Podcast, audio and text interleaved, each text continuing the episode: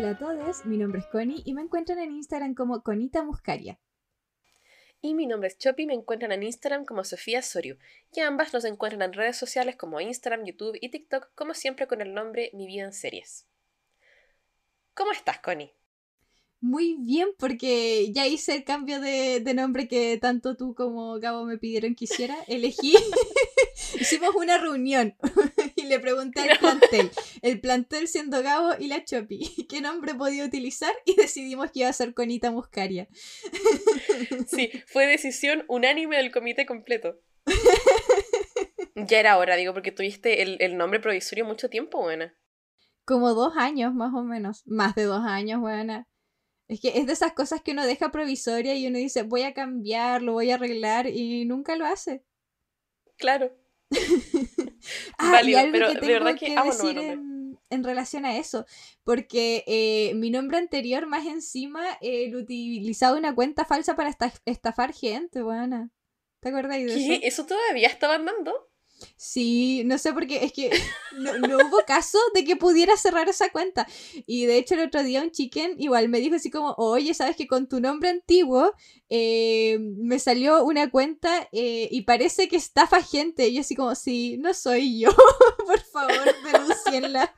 Así que si ven una cuenta que se llama Ever Rotlo y sale con una foto parecida, de una persona parecida a mí, bueno, no soy yo y estafa gente, así que no entran a ningún enlace, por favor. Estoy impactada porque me acuerdo que eso pasó por el mismo tiempo que me pasó a mí también con Sí. Sofía Sorio. Eh, pero yo logré cerrar la, la cuenta fake. No sé si han vuelto a aparecer más, la verdad nunca me enteré. Pero. Brígido, Connie. Brígido que haya gente haciendo plata con nuestros nombres y nosotros ni un peso. estafando a la gente, weón. Diciéndoles que yo tengo un OnlyFans. Chickens, yo no tengo un OnlyFans y probablemente jamás llegue a tener uno, ¿ya? Claro, no, no hemos llegado a tanta desesperación, pero. ¿Quién sabe? nunca digas nunca, por si acaso. No. Por eso digo, es Claro. poco probable. Es poco probable, probable. que llegue a tener uno. Esperamos, esperamos no llegar a eso. Bueno, Chapito, ¿cómo estás? Muy emocionada, en verdad, Connie, porque eh, este es un episodio particular. Sí. Estoy emocionada porque siendo este el episodio 30 del podcast, que mm, tengo un sentimiento encontrado, porque me parece que fueran más y también menos. No sé cómo explicar eso. Como que siento que ha pasado muy rápido el tiempo, pero a la vez como que llevamos mucho tiempo haciendo esto. Em, pero hoy damos por finalizada con este episodio la temporada 2 del podcast. Uh, No sé ¿Qué se siente? dónde iniciamos el uno y dónde terminó. Yo sé que te- llevamos dos temporadas por como los hiatus que tuvimos, pero me gusta es que, que el este- primero fue no planeado. Claro. Me gusta que este sea como el primer fin de temporada planificado. Me da como buenas vibes, como, eh, no sé, como la idea de que efectivamente vamos a continuar como organizadamente. Exacto. Y, y me gusta que hayamos podido hacerlo, calzar todo, porque eh, como que nuestra meta siempre fue poder tener el, el mes del orgullo con sus dos episodios eh, extra gays. Y me encanta que lo hayamos podido hacer calzar, porque siento que era algo que nos apasionaba mucho. Así que estoy súper emocionada de eso. Y, y en esa misma vena también quizás decir feliz mes del orgullo a toda la gente que nos escucha. Porque si estás escuchando este podcast, no sé cómo decirte esto, pero eres por lo menos un poquito gay. Mínimo 5%. Mínimo. Hetero, hetero, no eres. No. Definitivamente que no. Así que, bueno, nos vamos a tomar un tiempito, o, digámoslo, como unas vacaciones de invierno. Es más que nada por eso. eh, Sí, para poder disfrutar, eh, bueno, tú, tus vacaciones de verano, yo mis vacaciones de invierno, una cosa así. Me quiero matar. Huevona. Ya no doy más chickens. Ya. Cuando ustedes escuchen esto, ya va a ser verano en Alemania, pero de momento es primavera. Hoy tuvimos 29 grados. 29. Y yo vivo en una ciudad donde no hay mar. Me quiero matar. Esto es como el equivalente a tener 29 grados en Santiago, que para mí es mucho porque como somos del sur, Ujú. allá estas temperaturas no existen. Esto sería una ola de calor en Puerto. ¿Cierto? Sí, acá con 25 grados ya es como la locura, weón. Ves a la gente toda como enojada, todos sopeados, es terrible. ¿No te pasa? No sé si tu familia también lo hace, pero en mi familia cuando hay como de 25 a 27 grados, ya mi abuelito empieza así como, ah, debe ser el fenómeno del niño o el de la niña, nunca sé cuál es el que hace calor y cuál es el que hace frío, pero al giro ya tiene que ser una wea climática excepcional, ¿cachai? No, mi familia es como, y se vienen cosas peores, así como, eh, o es la Biblia o el calentamiento global, pero una de esas dos cosas indica que se vienen cosas peores, ¿cachai? o viene Jesús o el fin del mundo, pero no puede ser buena esta wea. Sí, así que de verdad que ha sido terrible. Eh, y por eso necesito ese mes de, de, mm. vacaciones, o lo que nos tomemos en verdad de vacaciones, para poder procesar esto, porque cuando hace calor yo soy una persona que no funciona. Bueno, yo llevo tres días con dolores de cabeza, de esos que no se dan con pastillas, porque me duele por el, el clima, ¿cachai? Entonces, yo, estoy, yo llevo esos tres días en cama, con las cortinas semi cerradas, así como para que entre luz, pero para que no me entre sol. Eh, soy lo opuesto a una plantita. yo necesito lo opuesto que una plantita. Yo necesito que me dejen en paz en la oscuridad, con frío. Mm.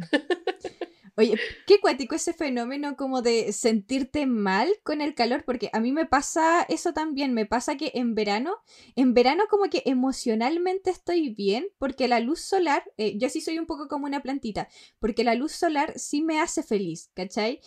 Pero el calor hace que mi cuerpo se sienta mal. A diferencia del invierno, que mi cuerpo se siente bien en invierno y tú dirías, ya, pero entonces deberías sentirte mejor, pero yo me deprimo en invierno, ¿cachai? Nunca voy a estar bien. Yo soy una buena consistente. A mí la depresión me da en verano, junto con el malestar físico. Eh, yo en invierno soy, eh, estoy viviendo my best life, Connie, porque yo puedo salir, estoy feliz, es el tiempo del suéter, más que yo vivo acá donde es como tiempo del suéter navideño, ¿cachai? Es Evermore, entonces como que me hace muy feliz. Pero en verano ni siquiera, ¿sabes cuál es mi problema? Que yo soy una persona tan anti-verano y tan spooky que no tengo ni una hueá que ponerme, huevona. Toda mi ropa es negra, todo me da calor, toda la gente más encima en esta mierda anda sopeada y huelen mal, porque los alemanes huelen muy mal. muy, muy mal. Entonces, todo es sufrimiento, Connie. Yo solo quiero que este periodo se acabe. Necesito hibernar un poquito para poder retomar la vida en sociedad. Mm. ¿Sabes qué tipo de día para mí es ideal? Esos días en los que hay sol pero hace frío. Yo en esos días soy feliz, buena. Oh, sí, ese es, em, no sé cómo decirlo en español, el, el sweet spot. Ese es mm. como el... El, el, ah. veranito de San Juan que le dicen, que es como cuando pasamos a invierno, siempre hay como una semana en donde el clima está así. Y yo soy muy feliz, buena, con, con eso que llaman el veranito de San Juan. Ese, esa luz solar pero frío, buena. Es como que hay dos grados, máxima cinco, pero el sol brillante en el cielo. Ahí yo soy Qué buena vida. Eh, yo, no le decía veranito de San Juan, pero yo digo sol de invierno y, y mi familia también lo ocupa así como estilo eh, cuando están haciendo una copucha, ¿cierto? Y cuando quieren decir que... no sé si contar. no, dale, no, ya empezaste. ya, sí, ya la termino. es que para que no piensen mal de mi familia, yo quiero que la gente entienda que mi familia es como sureña y semi de campo, ¿ya? Por lo menos tengo tíos que son de campo. Entonces, como eh, cuando quieran decir como que, ¿cómo lo puedo explicar? A ver, en términos no campesinos que una persona es como como no rica, no sexy, ¿cachai? Eh, mi tío diría, es que calienta, calienta menos que sol de invierno, pues. Entonces, eh, así le decimos nosotros. La comparto para que la incorporen. Sí. No, ya, entonces no, no, no se refiere a si es como feo o bonito físicamente, sino como si calienta o no calienta. Pero, pero se lo diríamos a alguien feo, la verdad. Claro, no, pero es que hay gente fea que sí es que también puede ser, sí, sí, sí, y puede ser bonito y no calentar. Eh, yo en ese sentido lo ocupo como un término amplio. Yo lo ocupo como calienta o no calienta. Porque, por eh, ejemplo, Pete Davidson, nada atractivo, ¿cachai? pero calienta. Pero calienta. claro, la, la, mitad de Hollywood ha pasado por ahí. Eh, en cambio, el, el país entero de Alemania, sol de invierno, buena. Sol de invierno. Entiendo. Totalmente, todo dentro de mí reseco cuando salgo a la calle y veo a esta gente. Hay que decirlo. Lo voy a guardar como en el diccionario, así como... ¿Pero qué esperaba este weón si calienta menos que el sol de invierno? Como que lo voy a agregar así. Sí, eso, ese es el, modo de usarlo. Así que úsenlo para que mantengamos mi, legado familiar de frases campesinas. bueno, nos fuimos a la cresta con lo que estábamos hablando, pero en fin, eso es para decir que necesitábamos tomarnos vacaciones y que por favor claro. Eh, no nos abandonen, porque es solo momentáneo, no se vayan. No, es más, creo que esta es una buena oportunidad eh, para que nos sigan nuestras redes personales, sobre todo en Instagram, porque vamos a estar más activas, yo creo, haciendo nuestras cosas personales y en TikTok también, en nuestros TikToks personales. Esperamos, sí, o sea, yo diría, no, no prometamos nada, porque para qué. Yo tengo ideas, pero no sé si voy a llevar alguna a finalidad, porque el, el ADHD. Yo propongo y el cerebro neurodivergente dispone, pues.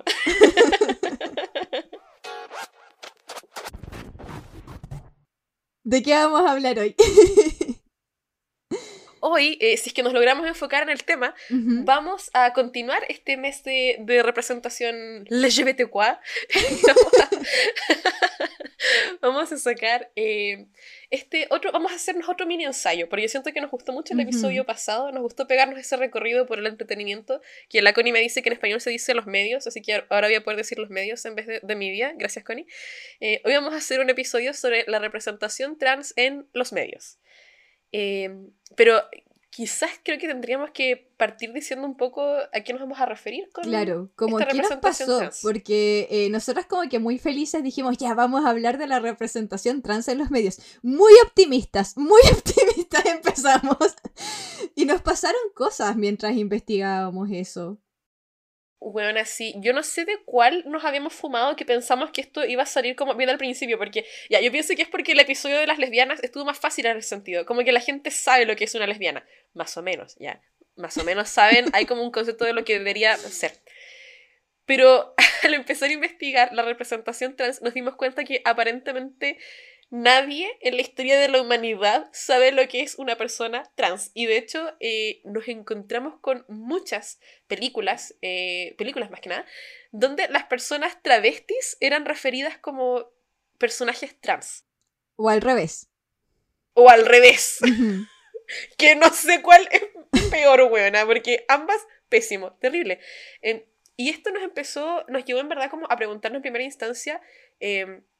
Em, varias cosas. O sea, que eh, cuando hablamos de, cine, por ejemplo, de, los medios de la representación, ¿acaso la identidad travesti históricamente es la identidad trans? ¿En qué momento también se transformó lo uno en lo otro? Porque hubo esta confusión de conceptos.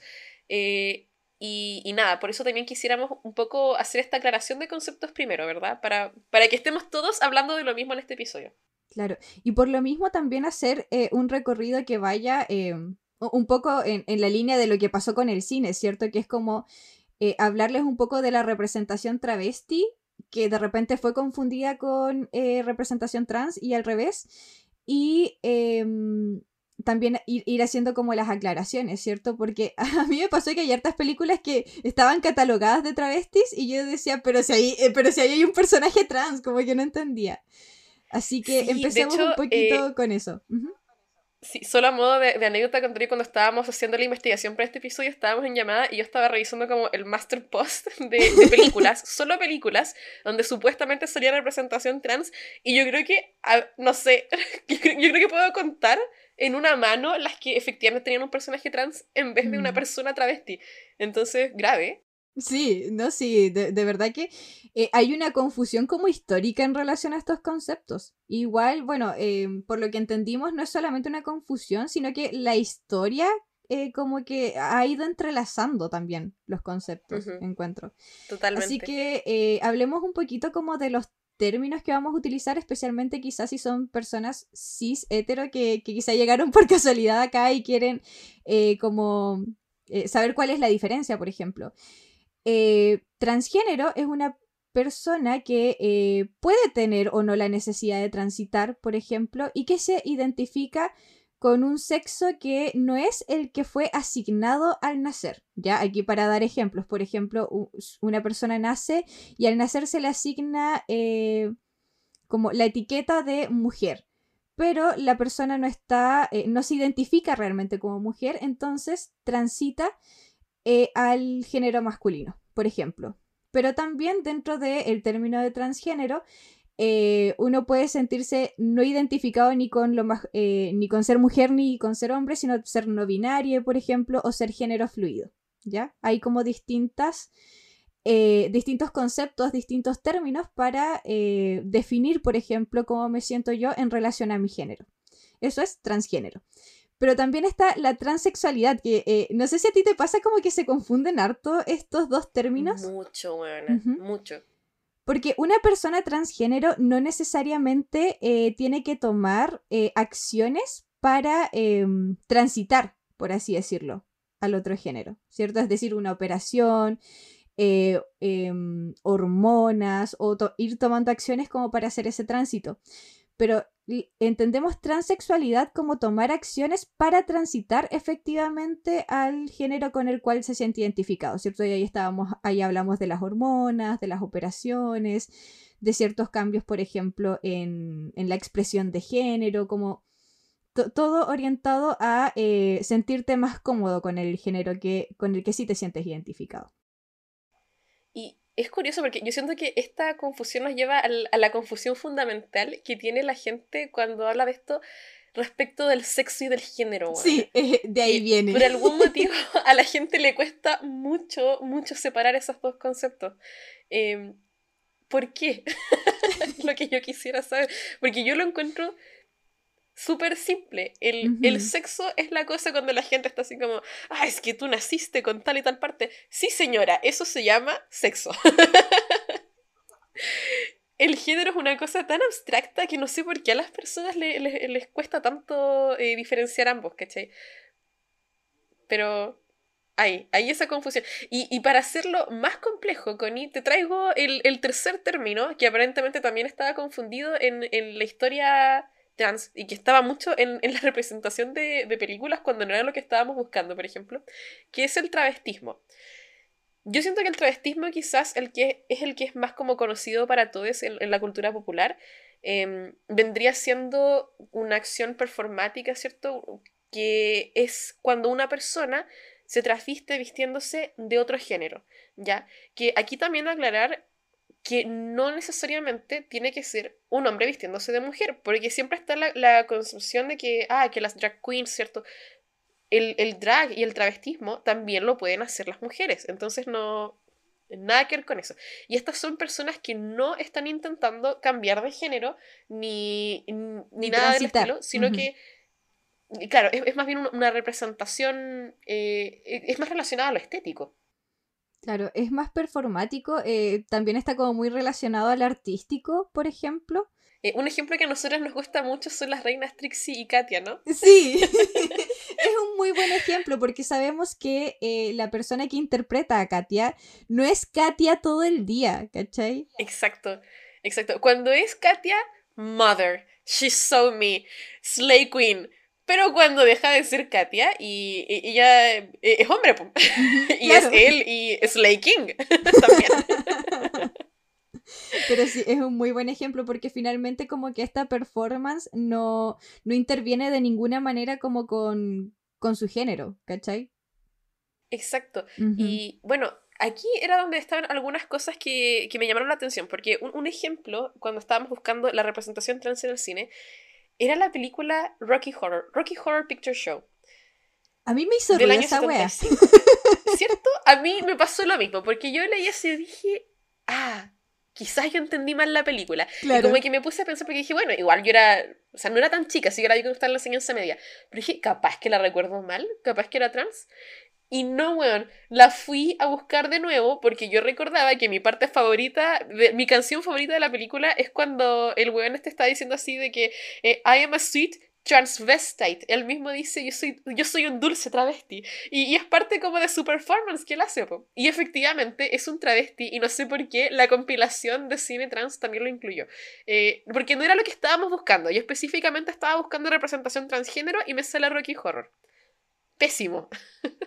En todo caso, Rocky Horror, eh, además de ser una muy buena película, igual es como parte de em, encuentro de la historia queer, pero no diría que es representación trans, ¿cachai?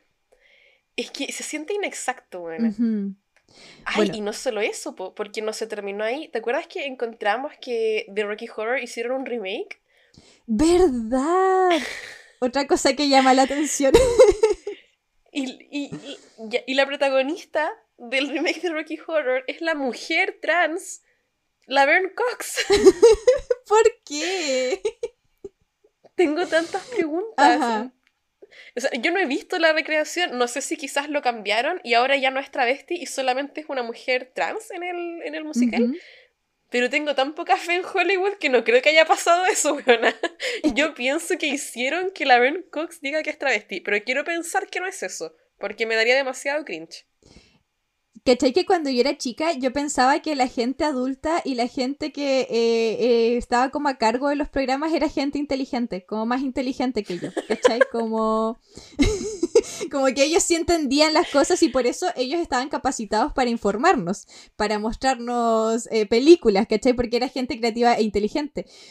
Eh, parte de madurar y como el golpe de realidad que recibí en algún momento de la adolescencia fue darme cuenta de que la gente que está como a cargo de Hollywood, a cargo de los medios, es realmente gente tonta de repente. Es como gente mm, que en realidad no ha estudiado tanto, que no es tan... Eh, o sea, yo los tenía como en un, en un altar, ¿cachai? En un pedestal y como que con estas cosas me doy cuenta como e, ellos no entienden, ¿cachai? Es como, efectivamente, es gente que no diferencia conceptos que utiliza conceptos sin saber qué significan, ¿cachai? Y, lo peor en la época, sí, ya, post años 2000, bueno, la época del internet, que ni siquiera lo han googleado, porque yo te puedo crear algunas de estas cosas como, ya, ¿sabéis qué? Hasta los noventas, porque la verdad es que eran épocas bien arcaicas, buenas. Así como que si la weá no venía en la enciclopedia que daban con el diario, tus papás no se enteraban, ¿cachai? Entonces, lo puedo entender, pero en una era post-internet que la gente no google estas cosas, pésimo. Mm. Mira, yo estos errores se los perdono a mi abuela, que la verdad eh, misgenderé hasta el gato, eh, se los perdono, ¿cachai? Pero a la gente que está a cargo como de los medios, bueno, a ellos no se los perdono.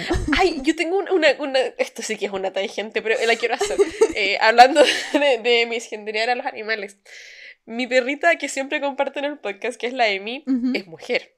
Ella se identifica como mujer. Además, nosotros en la casa pensamos que si la Emi fuera persona sería republicana conservadora. Entonces, evidentemente, ella sería de esa gente que dice Gender USA, ¿cachai? E-, ella sería ese tipo de huevona full. Eh, pero por algún motivo que no te podría explicar por qué, a la Emi eh, todos le decimos pollito. Y cuando le decimos pollito, ocupamos el género masculino siempre, así como mi pequeño pollito, qué lindo pollito, es, es un pollito chiquito. Entonces como que eh, la Emi no lo sabe, pero nosotros decidimos que ella es género fluido. así que esa es mi tangente. Amo. no, pero ¿cachai? Que claro, este tipo de weas, uno yo siento que... Em, si, si hasta la gente que está a cargo de los medios confunde estos términos, como que no me sorprende que la gente que consume estos medios, como nuestros familiares, nuestros tíos, igual como que se confundan con estas cosas. Sí, es súper válido. O sea, toda la eh, explicación que he tenido que darle a mi abuela eh, sobre como que trans es distinto de travesti se va a la cresta con este tipo de weas porque la tele le está diciendo que es lo mismo. Mira, mis abuelitos ya solo, solo aceptan, ellos todo lo que yo les digo me dicen que sí porque ellos de verdad lo quieren intentar, pero yo estoy segura que no, no tienen idea. No.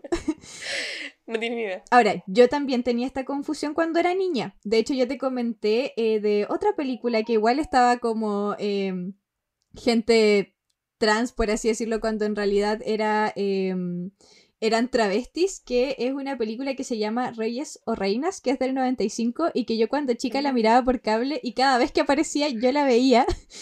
Eh, en la que sale eh, Patrick Swayze, es el de Ghost, ¿cierto? Él es. Y eh, se trata de tres drag queens, ¿ya?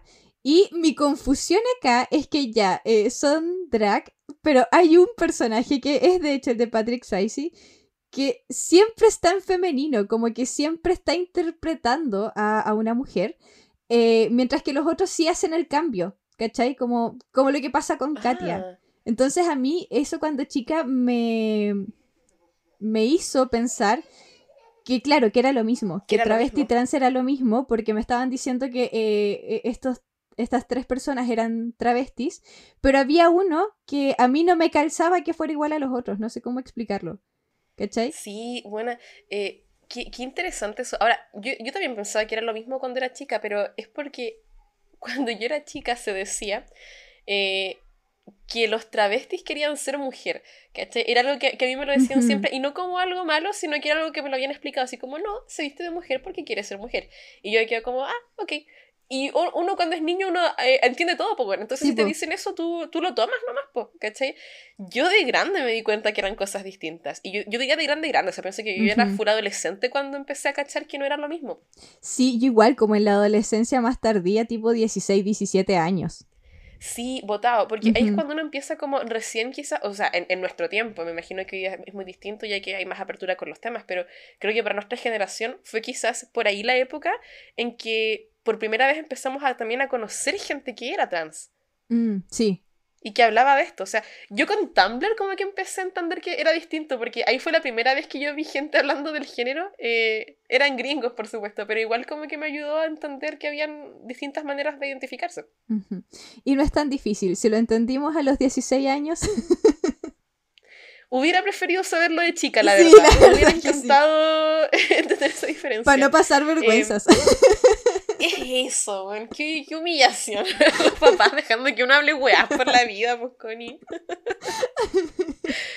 Pero eh, no podemos culpar mucho a nuestros papás porque la verdad es que, como decíamos, la representación históricamente ha sido bien pésima.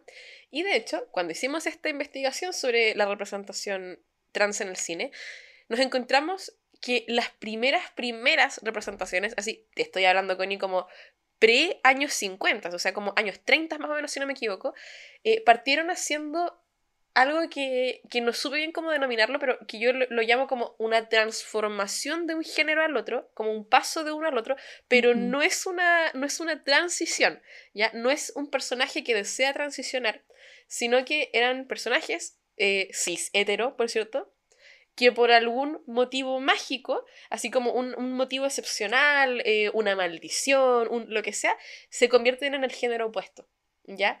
Como Eh, esta es lógica de Ranma y medio, como algo así. Sí, Ya. es como Ranma y medio, que yo creo que ese es como quizás el, el- el ejemplo más popular.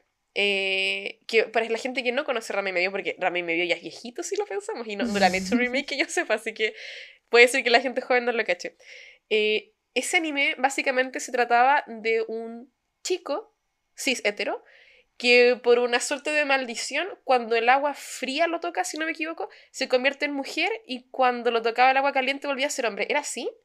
No recuerdo era cuál era la temperatura eh, del agua que, que hacía tal cosa, pero eh, claro, tenía que ver con la temperatura del agua. Yo lo envidiaba. Yo cuando niña quería ¿Cierto, tener esa maldición, weona, porque la encontraba súper Era la mejor maldición. Eh, no sé qué dice eso de nosotros, pero yo lo envidiaba muchísimo. Es que yo no sé si. No, en verdad, en verdad sí sé. Yo siento que esto sí es un sentimiento generalizado que muchas mujeres eh, tienen el sentimiento de haber querido ser chico, al menos una vez Ujú. en la vida. Y no me parece tan raro, porque cuando uno ve como que al otro género todo le sale mejor y lo tratan mejor y como que siempre es winner, como que igual da envidia, pues. Sí, po. es envidia de género, no identidad de género. Era gender envy. Gender envy. Eh, aparte que yo, eh, hubo un momento en mi vida en que yo estaba como, "Ah, me gustaría ser linda, pero de la manera en que lo- un niño es lindo, no de la manera en Mm. que una niña es linda. Y gender envy, pues bueno, era, es que me gusta la androginia, pues yo quería también ser como, como un niño lindo, andrógina. A mí me pasaba de niña que yo quería como eh, enamorarme como un hombre gay o que me amaran como un hombre gay. Sí, ser amado como aman a los hombres. También me gustaría ser amada como las mujeres hetero aman a los hombres, porque es una las cosas que hacen las mujeres por los hombres, cómo les escriben, cómo los inmortalizan, y los hueones así. No puedo.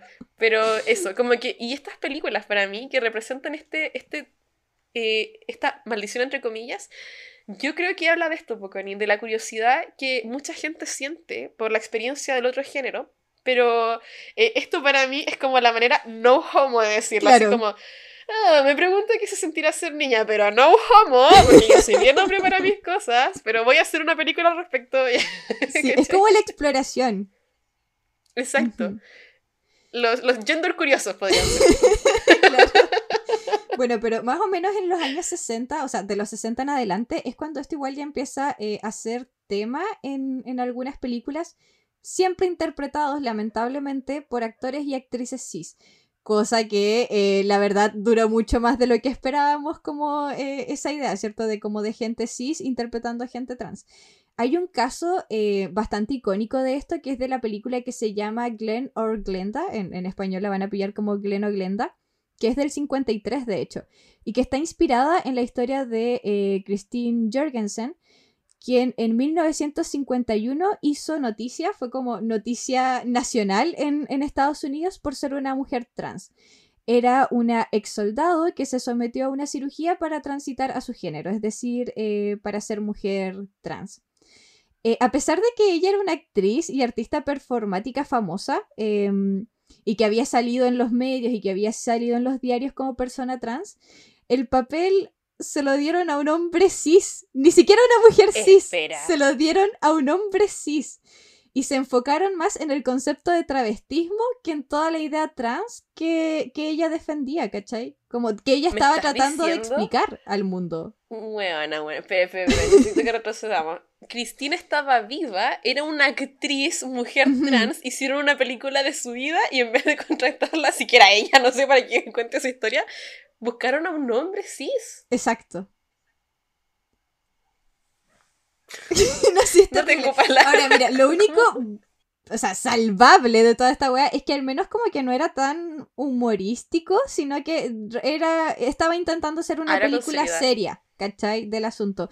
Pero eh, estaban utilizando el concepto como de travestismo y no de transexualidad.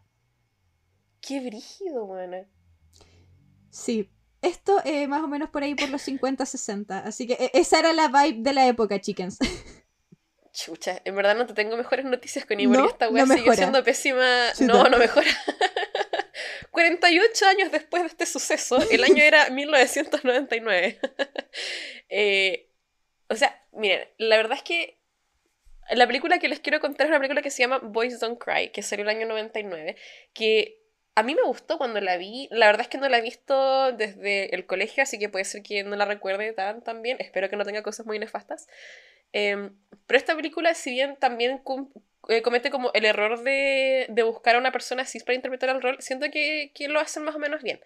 Em, además, siento que Boys Don't Cry rompe un estereotipo que, que existe mucho en el cine trans, que es que generalmente se cuentan historias sobre mujeres trans y no de hombres trans, que es una cosa que no, no lo entiendo mucho. O sea, quizás para discutirlo también en este episodio, pero no entiendo por qué pasa esta weá. O sea, literal teníamos como cientos y cientos de películas sobre mujeres trans, que la mitad eran travestis, por cierto, no eran verdaderamente mujeres transgénero, eh, pero no hay historias sobre hombres trans. Y Boys Don't Cry nos cuenta la historia de un hombre trans. Trigger warning, porque es un caso real y es un crimen terrible. Eh, esta fue la primera película que yo también vi sobre una persona trans y que me marcó mucho y creo que esta fue como la película que me ayudó a, entender eh, de qué se trataba. Eh, Boys Don't Cry es el caso real de un adolescente estadounidense que se llamaba Brandon Tina. Eh, básicamente, Brandon Tina era un chico que desde pequeño manifestaba como descontento con, con su género asignado al nacer, que había sido el femenino, y eh, su familia incluso lo, lo, llevó como a buscar ayuda psicológica. Estamos hablando como hace tiempo ya, o sea, esto era como años 70, por ahí. Así que igual, por un lado, como que bacán que lo hayan llevado al psicólogo, pero por otro lado terrible porque la verdad es que la familia de Brandon era bien pésima. O sea, eh, hablando, lo llevan al médico, lo llevan al psiquiatra, todas las cosas, lo identifican como transgénero, que en ese tiempo eh, le, diagnosticaron, entre comillas, o le identificaron eh, disforia de género, que, que, sí, está bien.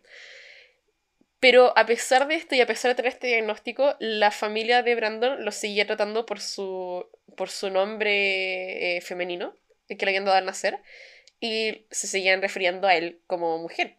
Entonces nunca fueron capaces de, de aceptar su identidad. Y Brandon básicamente empezó como a explorar vistiéndose de hombre hasta que eh, dejó completamente su identidad femenina de lado.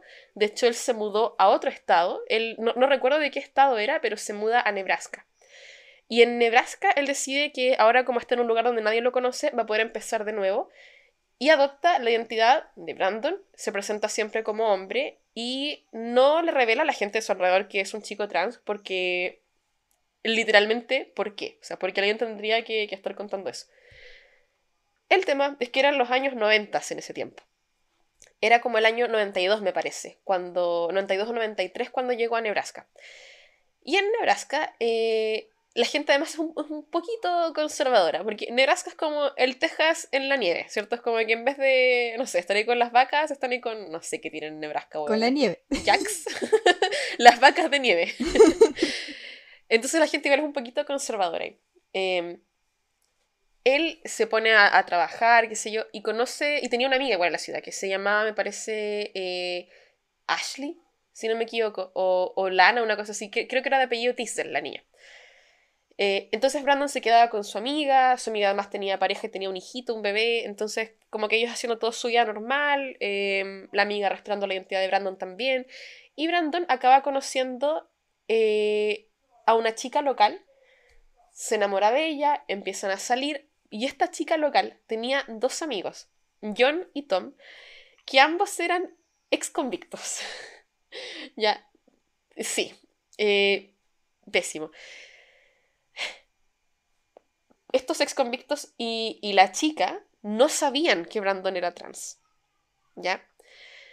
Hasta que, eh, como a fines de, del 93, si no me equivoco, a, Brandon lo, lo, arrestan por algo mm, súper random. No sé si fue como por algo relacionado a cheques o, o como un, un, robo. No sé qué fue, pero fue como un, un crimen así pequeño, random.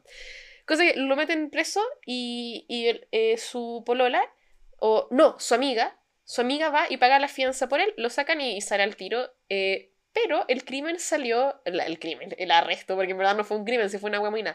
El arresto salió en el periódico y en el periódico pusieron el nombre de nacimiento de Brandon. Y ahí su polola y sus dos amigos ex convictos se enteraron de que Brandon era trans. Lo que pasó después de esto, bueno, y aquí el, trigger warning, ¿cierto? Por el trigger warning de hate crime y de, de violencia sexual.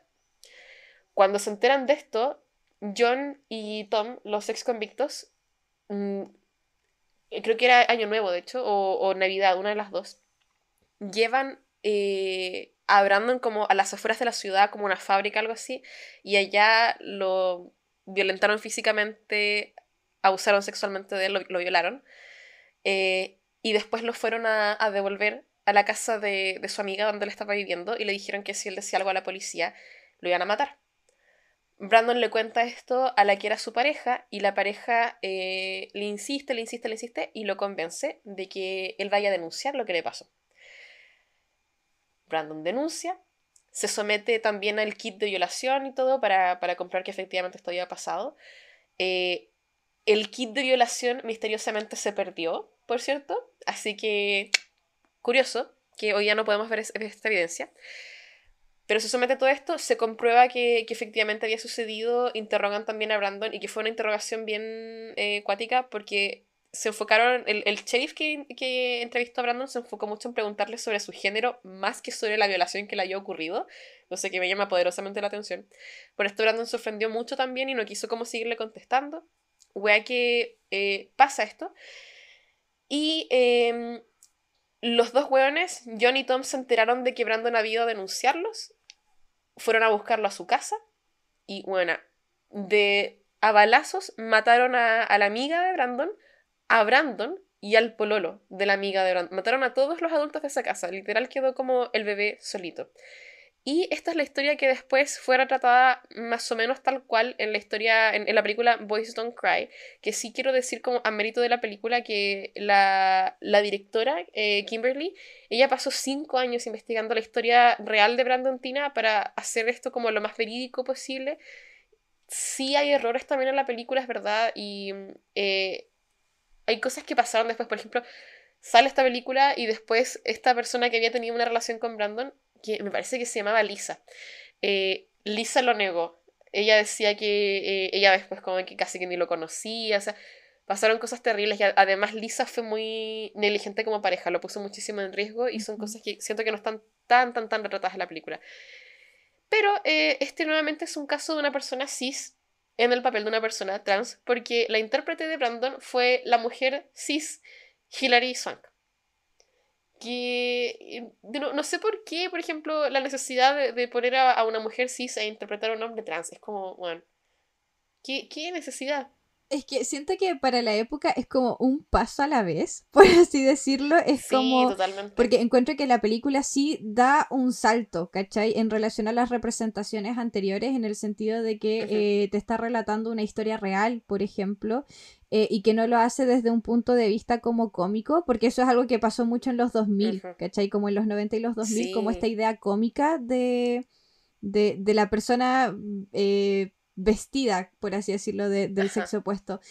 Eh, y, creo que sí da un salto y sí tiene como todos esos méritos. Pero nuevamente es como... Eh, obviamente hay hartas personas trans en el mundo de las artes. No es como un rubro en el que no creo que no haya diversidad, ¿cachai? Es el rubro donde más deberían haber. ¿Cierto? creo que en, la, que en la oficina quizás te cueste pillar uno, pero en las artes me estás hueviando.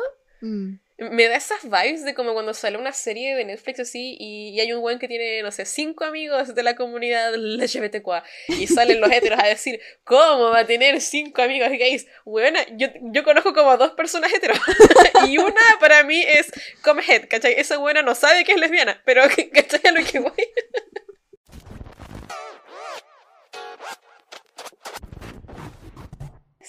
Ah, claro, que esto igual fue un gran salto, ¿cierto? Porque eh, hay otro arquetipo eh, como muy conocido y que yo sé que si se los nombro eh, a todos ustedes, chickens, se les van a ocurrir ejemplos, que fue como muy popular como de los 80 hacia adelante, que es esta idea de un hombre vistiéndose de mujer porque es gracioso.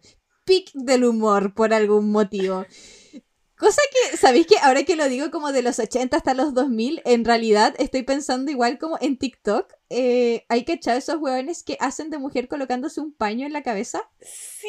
Ya, e-, es, las mismas vibes. es lo mismo. hoy, de hecho, hoy día me apareció un TikTok de que era de un cabro que, de hecho, el, el cabro a mí me, cae bien. No, no, sé si lo sigo, pero me cae bien. Eh, y él estaba haciendo un chiste así como de eh, las mujeres cuando se compran un computador de 5 mil dólares que la weá es como de la NASA y casi que tiene una batería nuclear, weón. Y era como el chiste de la minita que se compra el computador gamer para aprender los Sims. Entonces como que estaba con un paño en la cabeza jugando Sims en su computador de la NASA. Y yo como, jaja, pero también hombre riéndose de las minitas. Como que si una minita me hace ese chiste, me full río. Pero que me lo diga un buen con un paño en la cabeza, no sé. no sé si lo tomo. Claro, pero em, yo sé que e, eh, efectivamente esto no es representación trans, pero quiero hablar como del daño que hizo a la comunidad trans como este arquetipo. Y, y por qué en el fondo cada vez que leemos sobre historia trans se, se mencionan estos ejemplos, porque en el fondo eh, es, es, aquí donde se va entrelazando la historia, ¿cachai? Como en cómo esta representación igual permitió como mayor discriminación hacia la comunidad trans. Porque em, este humor como de el hombre vestido de, mujer es un humor que degrada tanto a los trans como a todo lo relacionado con la feminidad, porque estamos hablando de, este típico chiste de, bueno, el hombre se viste como señora o se viste como eh, una mujer joven y em, se, se, enfoca mucho, por ejemplo, en la debilidad del género femenino, supuestamente la superficialidad, el ser huecas, etc. De hecho, hasta hace muy poco, hasta hace muy pocos años, estaba muy de moda este arquetipo de hombre negro vestido de mujer negra, ¿cachai? Como para eh, burlarse eh, como de un montón de estereotipos vinculados a las mujeres negras. Cosa que por suerte los mismos actores negros como que empezaron a criticar y ahora ya no vemos tanto, ¿cachai? Claro, y eh, respecto a eso, eh, yo, siento que parte de, por qué ese arquetipo le parecía chistoso a los blancos, pero en algún momento la gente se quejó, eh, era por lo que tú dices, porque eran hombres negros ridiculizando a, las mujeres negras. Pero tenemos otros casos emblemáticos que, que una película que a mí me gusta mucho.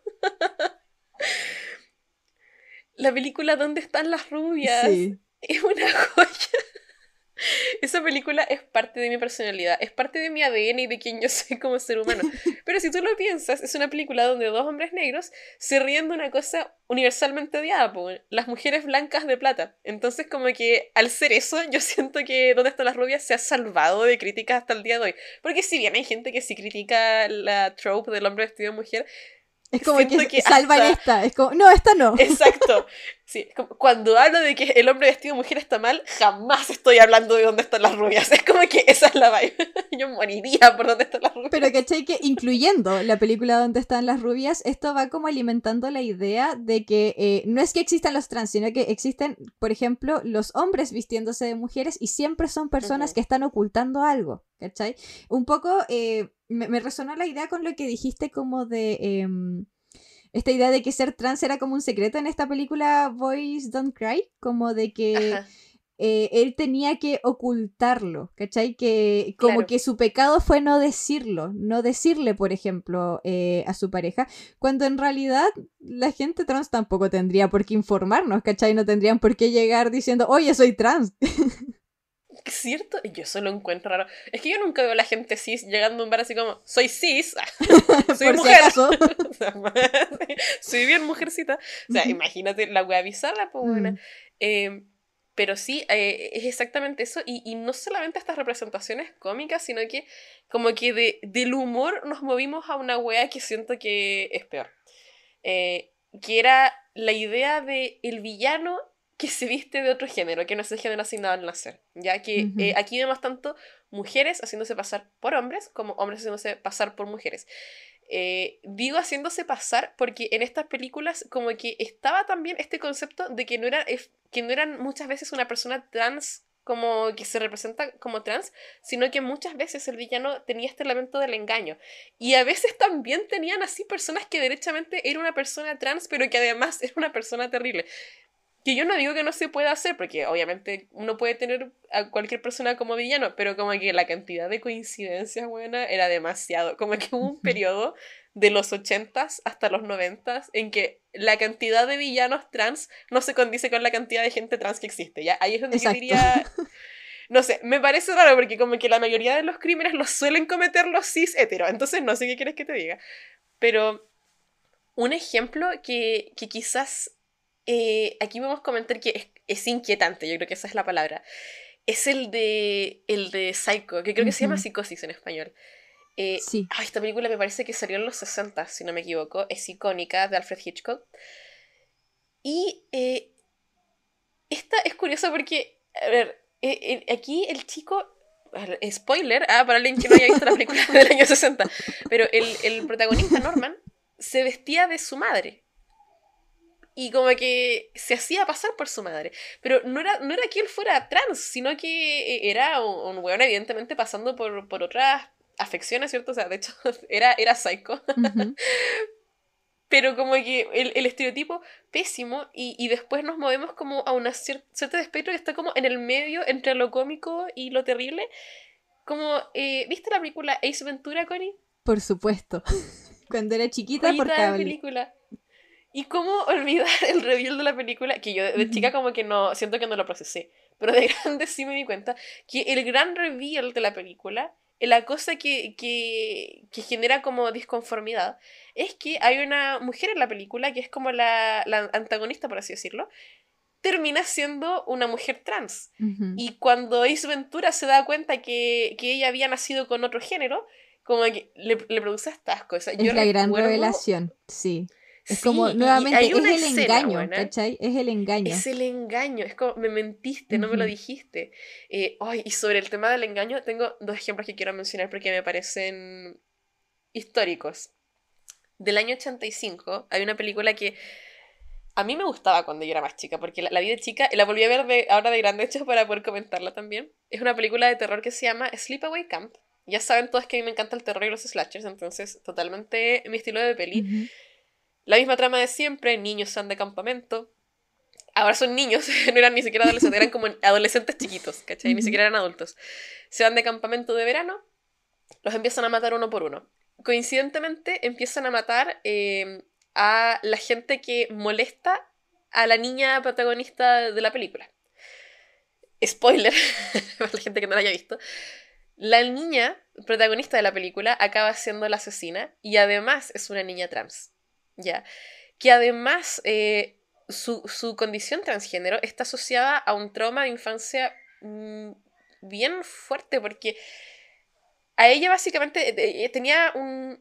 A ver, ella se identificaba como niño cuando era pequeño y tenía una hermana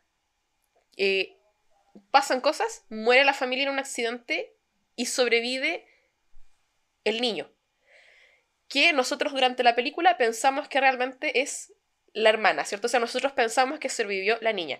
Al final de la película, el gran reveal es que eh, esta niña trans realmente había engañado a todo el campamento, que era una, e, era una persona trans, eh, y además nos enteramos que cuando ella llega a la casa de la persona que la acoge, después de perder a su familia, esta persona realmente le asigna el género femenino. No es que ella haya entrado diciendo que ella era una niña, sino que la persona le dice tú vas a ser niña. Entonces como que no, sé bien cómo designarlo. Eh, es, un, es muy raro. Pero es, es muy fuerte esta película porque la película la interpreta una niña cis, por cierto. Y al final de la película, porque años 80 ya, los efectos son prácticos y son, son muy... Yo siento que esta película vale la pena verla solo para ver los efectos de las muertes, porque es bien curioso. Pero al final de la película, cuando se hace este reveal, nos muestran a la niña trans desnuda, en el bosque así como gritando, evidentemente es como un maniquí de la actriz, no es, la, no es ya la actriz real, y la ponen en un cuerpo ahora evidentemente más masculino, que ni siquiera se parece al cuerpo de la actriz original. Es un efecto tan extraño, Connie. Em, y obviamente es súper perturbador, porque realmente da un poco de miedo la escena final. Sobre todo si eres niño y la estás viendo, es aterrador, porque es esta, es esta huevona así totalmente desquiciada gritando en el bosque. Miedo. ¿Cachai? Mm. Sí. Al final todas estas ideas como que eh, van alimentando esta idea de que la gente trans, por así decirlo, o la gente que no está, em, que no se siente identificada con su eh, género asignado al nacer o, que cambian en algún momento de género, es como que siempre son personas que están ocultando algo o que tienen algo inquietante dentro de su personalidad o que son em, como que están desquiciados de alguna manera. Claro, que hay una perversión al respecto y, de eso también... Y, viene de la mano con esta idea de que nos deben una explicación, que es algo que pasa también en, la otra película que quería mencionar que se llama The Crying Game, que creo que en español es El Juego de las Lágrimas del año 92, donde en esta película, si mal no recuerdo, la trama es que un soldado va a la guerra, tiene un amigo soldado en la guerra, no me pregunten cuál porque los gringos siempre están en guerra, eh, pero van a una guerra X al extranjero muere el amigo soldado del protagonista y el amigo soldado le dice, oye, vuelve a, no sé, les voy a inventar, Nueva York, no sé qué ciudad gringa, y dile eh, a, a, mi novia que, eh, que tal cosa. Este le manda como un mensaje. Este weón va, se encuentra la novia, se enamora de ella, pero resulta que la novia es una mujer trans. Y esto él no lo sabía. Y el gran reveal de la película es que es una mujer trans em, y se presenta como una decepción cuando esto ocurre el, protagonista finalmente también defiende a esta mujer cuando llega la hora de hacerlo, pero se nos presenta como que esta mujer engañó a este pobre hombre.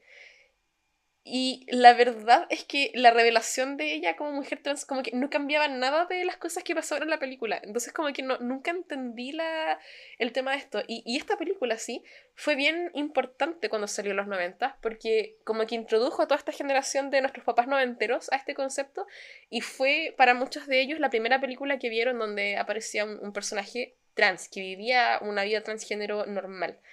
Em, y que además era una buena persona, porque si bien la mujer tiene este engaño, es, es más o menos, eh, que yo recuerdo, es un personaje bueno que no, no está metido como en nada extraño. Así que hay eso, pero igual, el gran reveal es que esta mujer le mintió a este hombre, eh, por lo tanto, terrible, pues, ¿cierto? Y tenemos que empatizar con este pobre soldado.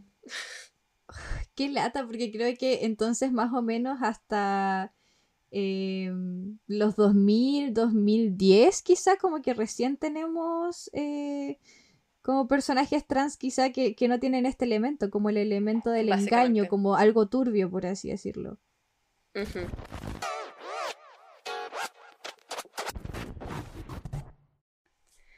Bueno, no solo este tema de la representación trans desde em, esta idea como del engaño, sino que igual a fines de los 90, principios de los 2000, tuvimos un personaje que es un poquito controversial, pero igual encuentro que fue representación más o menos icónica en el términos como de ir abriendo paso eh, a la representación que queremos ver. Y sería Charles Bing, el papá de Chandler Bing en la serie Friends. Una mujer icónica, ¿sí, o no? Em, es como controversial porque yo creo que si se mira con los ojos como actuales, es mala representación. Pero si venimos como de la historia eh, que, contamos anteriormente, ¿cierto? Como de cuál había sido la representación que habíamos tenido hasta ahora, entonces es buena representación porque hace un avance. Exacto.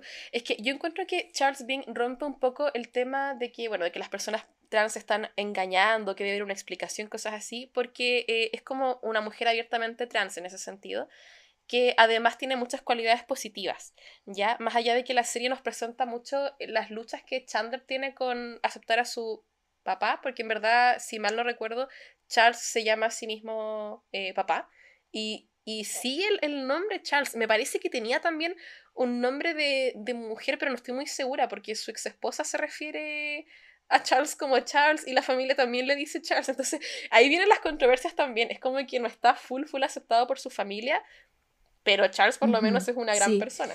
Sí, pues ahí eh, como que se sale, por ejemplo, este tema del engaño o como de deber explicaciones, como dices tú, y eh, se hacen chistes, por ejemplo, con em, como con la no aceptación que tiene eh, su hijo. La familia, claro. Claro, es, es, como la familia, como que lo que pasa a ser cómico acá no es su identidad, sino que es la reacción de la familia a, a esa identidad. Claro, es como gracioso lo incómodo que Chandler está con cosas que, que en estricto rigor son, son muy nada, son muy normales, pero como que él se hace mucho rollo. Así que igual eh, icónico. Ahora, eh, yo de ahí como que no vi muchos personajes eh, que tuvieran este tipo de representación como en hartos años. como que estuve buscando incluso de haciendo memoria de algunas series que yo haya visto y como que no pillé hasta más o menos el año 2010, eh, del 2010 en adelante, por así decirlo. Eh, y algo que me llamó la atención es que em, hay un director, productor, ¿cierto? Eh, que se llama Ryan Murphy, que Em, igual es controversial porque tiene, tiene como una historia muy, o sea, tiene como un repertorio súper grande de series como muy variadas. Es como que lo podrían funar por varias cosas, pero también alabar por otras varias cosas. Es el hombre que nos dio Dahmer, por cierto. Sí, nos dio Dahmer, eh, nos dio Glee. American Horror Story. American Horror este Story. es el señor que, que sigue eh, poniendo a, a, este actor, a Evan Peters, como sí. personajes súper traumáticos y que le debe terapia. Porque... me queda clarísimo. bueno, él, él era quien estaba a cargo de Glee también y en Glee hay tres personajes trans. No uno, no, no como el token, por así decirlo, sino que hay tres. Espera, espera, espera. ¿El weón que hizo Dahmer también es el weón que hizo Glee? Sí, po. Y American Horror Story, y Scream Queens, y 911, y hay...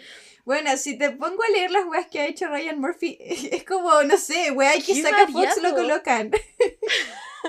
O sea, esto es como las personas cuando dicen que, que les gusta, no, si me gusta de todo. A Ryan Murphy de verdad le gusta de todo. Sí. Qué brígido. Ya, entonces Glee tenía tres personajes trans. Eso no lo sabía porque yo nunca vi Glee, la verdad.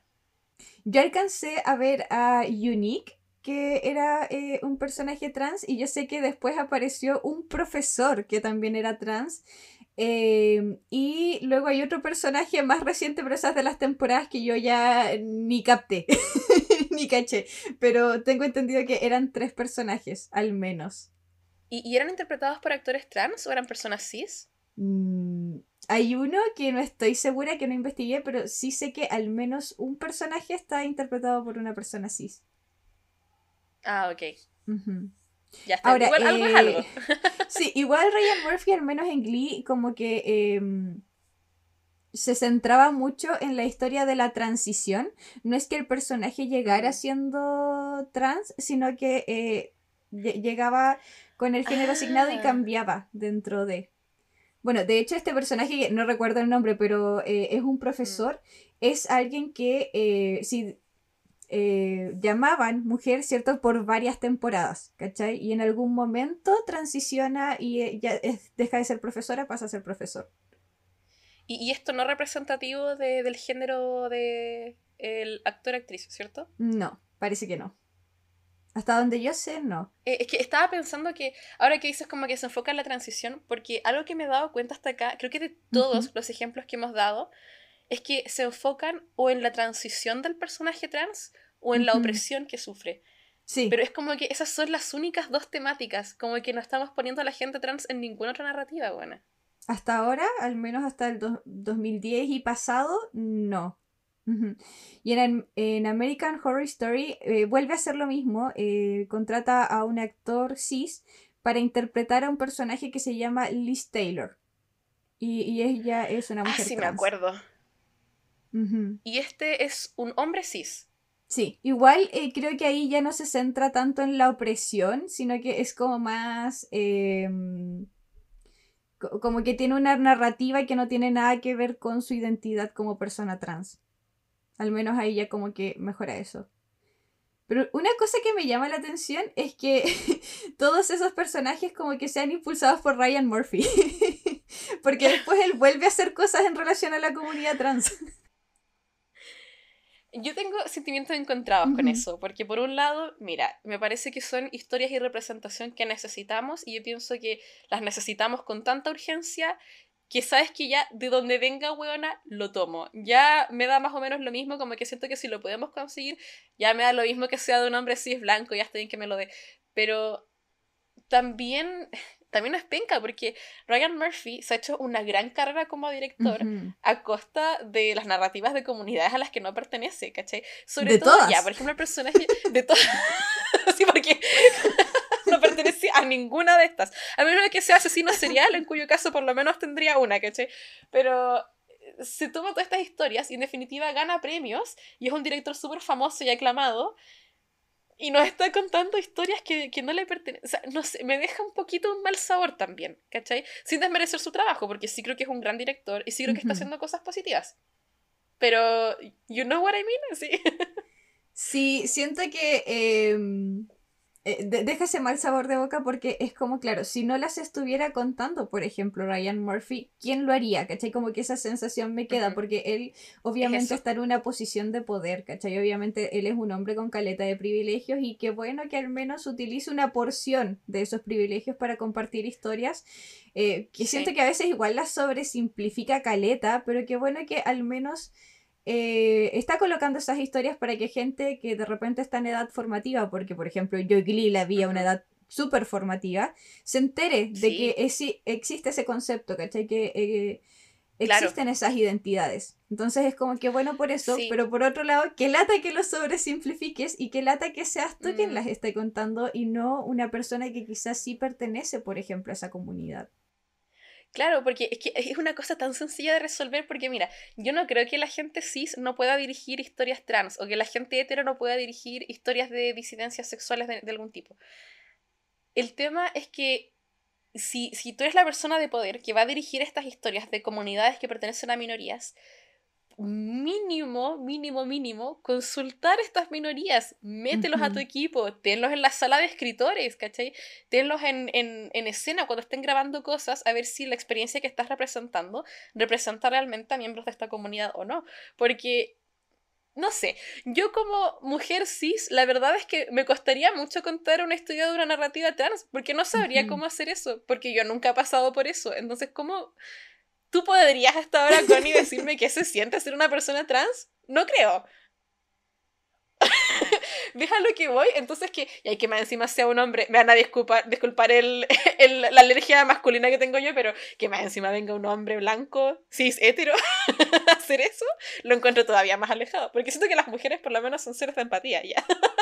tengo ahí una duda, ¿Ryan Murphy es hetero? ¿Es hetero o no? No lo sé. No lo sé. es que, como le encanta eh, el crimen, me queda la duda, porque siento que la gente gay ama el crimen, entonces quizás es gay, pero no, no lo sé. No, sabemos suficiente de él. Sí, ya está bien. Eh, retiro lo de hetero, no quise insultarlo de esa manera. No, no conozco a este señor, puede decir que no lo sea. A mí se me, me, pasé. no. Reconozco que me pasé. mi, mi disculpa a Ryan Murphy. No quise decirle semejante cosa sin saber. Pero, no sé, brígido con toda la gente disidente que tenemos en Hollywood, weón. ¿Verdad? A mí esa es otra weá que me impacta, que contraten a tantas personas como eh, heterosis para interpretar estos papeles cuando el mundo de las artes debe estar llenísimo, llenísimo de personas trans.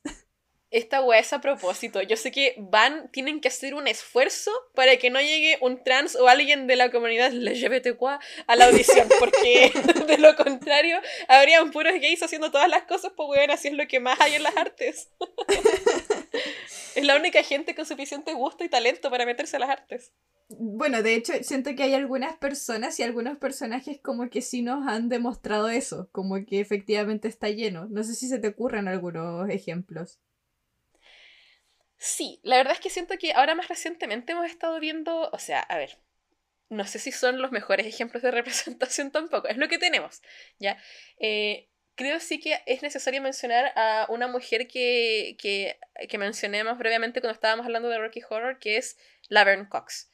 Que yo pienso que lo que ha hecho Laverne Cox eh, como actriz trans por la comunidad ha sido un, un cambio increíble, porque yo siento, no sé si te queda a ti la misma impresión, que Laverne Cox, a partir de su trabajo en Orange is the New Black, que creo que es cuando la gente como del mainstream la llegó a conocer, eh, siento que de ese momento en adelante hay como una aceptación de Laverne Cox como una mujer. Eh, siento que ella va a entrevistas y si bien se le ha preguntado mucho por su experiencia trans, qué sé yo, hoy día ella eh, es aceptada como la, la, mujer que es y se le permite vivir su vida de esa manera y siento que es como una figura en Hollywood que todas las personas aceptan. Y, esto es no, por un mérito no menor, eh, obviamente también de los directores que escogieron trabajar con ella, pero de ella misma como actriz y que ha hecho un trabajo tan bueno que, que se metió en los corazones de la gente que yo creo que incluso de la querían aceptar al principio. ¿Cachai? Sí, y el personaje que, que le tocó igual, yo creo que le, le ayudó Caleta, porque el personaje que interpreta en muy Orange is the New Black, sí, es muy dulce, es como muy tierno. Entonces te cae bien Aquí, enseguida. E, eso es lo interesante, porque uh -huh. Laverne Cox, para quienes no hayan visto Orange is the New Black, interpreta a Sofía en esa serie. Eh, y Sofía es una mujer trans que está en la cárcel porque, si mal no recuerdo, y me corrigen si me equivoco, algo hizo ella con, con una guas de plata porque ella necesitaba en definitiva plata para Hacía poder financiar como, la transición. Eh, algo con las tarjetas, como fraude con tarjetas. Sí, hizo, hizo alguna cosa, no sé si fue un robo, un fraude, no sé qué era, pero uh -huh. la finalidad era que ella necesitaba plata para poder transicionar en definitiva. Entonces, tocaba muchos temas porque siento que, que a mucha gente, sobre todo en Gringolandia, les hizo empatizar con estos casos ya que el sistema de salud allá es tan malo y es tan uh -huh. caro, como que siento que, que, ponerla a ese nivel hizo que la gente dijera, bueno, yo, yo también estaría dispuesto a hacer algo así por, por mi salud, por ejemplo, o por mi bienestar. Y, y, yo creo que a partir de esa base la ayudó a, a como que la gente pudiera ver su, su lucha. Igual hay que decir que el personaje de la Laverne Cox sí tiene estas dos temáticas que yo decía o la narrativa de transición o la narrativa de opresión. En el caso de Sofía son ambas. Nos muestran la transición de Sofía y la opresión de Sofía. Eh, pero siento que está hecho con mucho respeto y que a pesar de estar como permeada por esta narrativa, que obviamente son narrativas que están hechas para el público cis, igual eh, el personaje de Sofía siento que brilla por más que solo eso y que tiene un protagonismo más allá de ser una mujer trans. Como que eso pasa en algún momento a un segundo plano y solamente la queremos mucho y queremos verla. Como que no sí. estamos pensando en, que, en más cosas, ¿cierto? Uh -huh. No solo eso, sino que otro ejemplo eh, más reciente y que a mí me ha dejado muy feliz por un lado es el caso de Elliot Page, eh, que yo creo que debe ser quizás el actor trans más famoso del momento porque creo que todos crecimos viendo películas de Elliot Page, que él, él estaba en películas muy buenas y muy famosas. Eh, y aquí lo que me gusta mucho que se produjo, Connie, y yo creo que este eh, es un caso quizás como que se sale de estas dos narrativas estereotípicas de la gente transgénero, que es que él estaba actuando en la serie eh, Umbrella, Umbrella Academy. Academy. Uh -huh. Sí, y me parece que su personaje se llamaba Victoria, si no me equivoco. Eh, yo no he visto la serie, así que no estoy muy segura. lo que me agrada es que al momento que Elliot decide transicionar y que eh, él revela que es hombre y que va a empezar a vivir su vida como hombre, la gente de la serie decidió que el personaje transicionara junto con él, en definitiva. Eh, si no me equivoco, ahora el personaje se llama Víctor, también hizo como una suerte de escena de transición así en que explica a su familia en la serie, eh, o, a los personajes de la serie, que eh, él va a transicionar y hay distintas reacciones también al respecto y como que eso se presenta con mucho respeto porque también fue Elliot Page la persona que pudo comentar sobre cómo quería que esta transición ocurriera y lo encontré súper interesante porque yo vi una entrevista donde Elliot decía que él no esperaba una cosa así y que él estaba dispuesto a volver y seguir haciendo el papel de Victoria e interpretar a una mujer en la pantalla porque él dijo, bueno, ya lo venía haciendo, como que puedo seguirlo haciendo, como que él no quería generar en ese sentido un inconveniente para la gente de la serie. Y ahí fue que la gente de la serie quedó como, pero no, pues si no es, no es tema, podemos solamente hacer que el personaje transicione y el resto de la serie sigue normal, no, no influye en nada. Y lo encontré hermoso, buena, te juro es que, era tan sencillo. tan sencillo, es tan fácil hacer las cosas bien, Connie.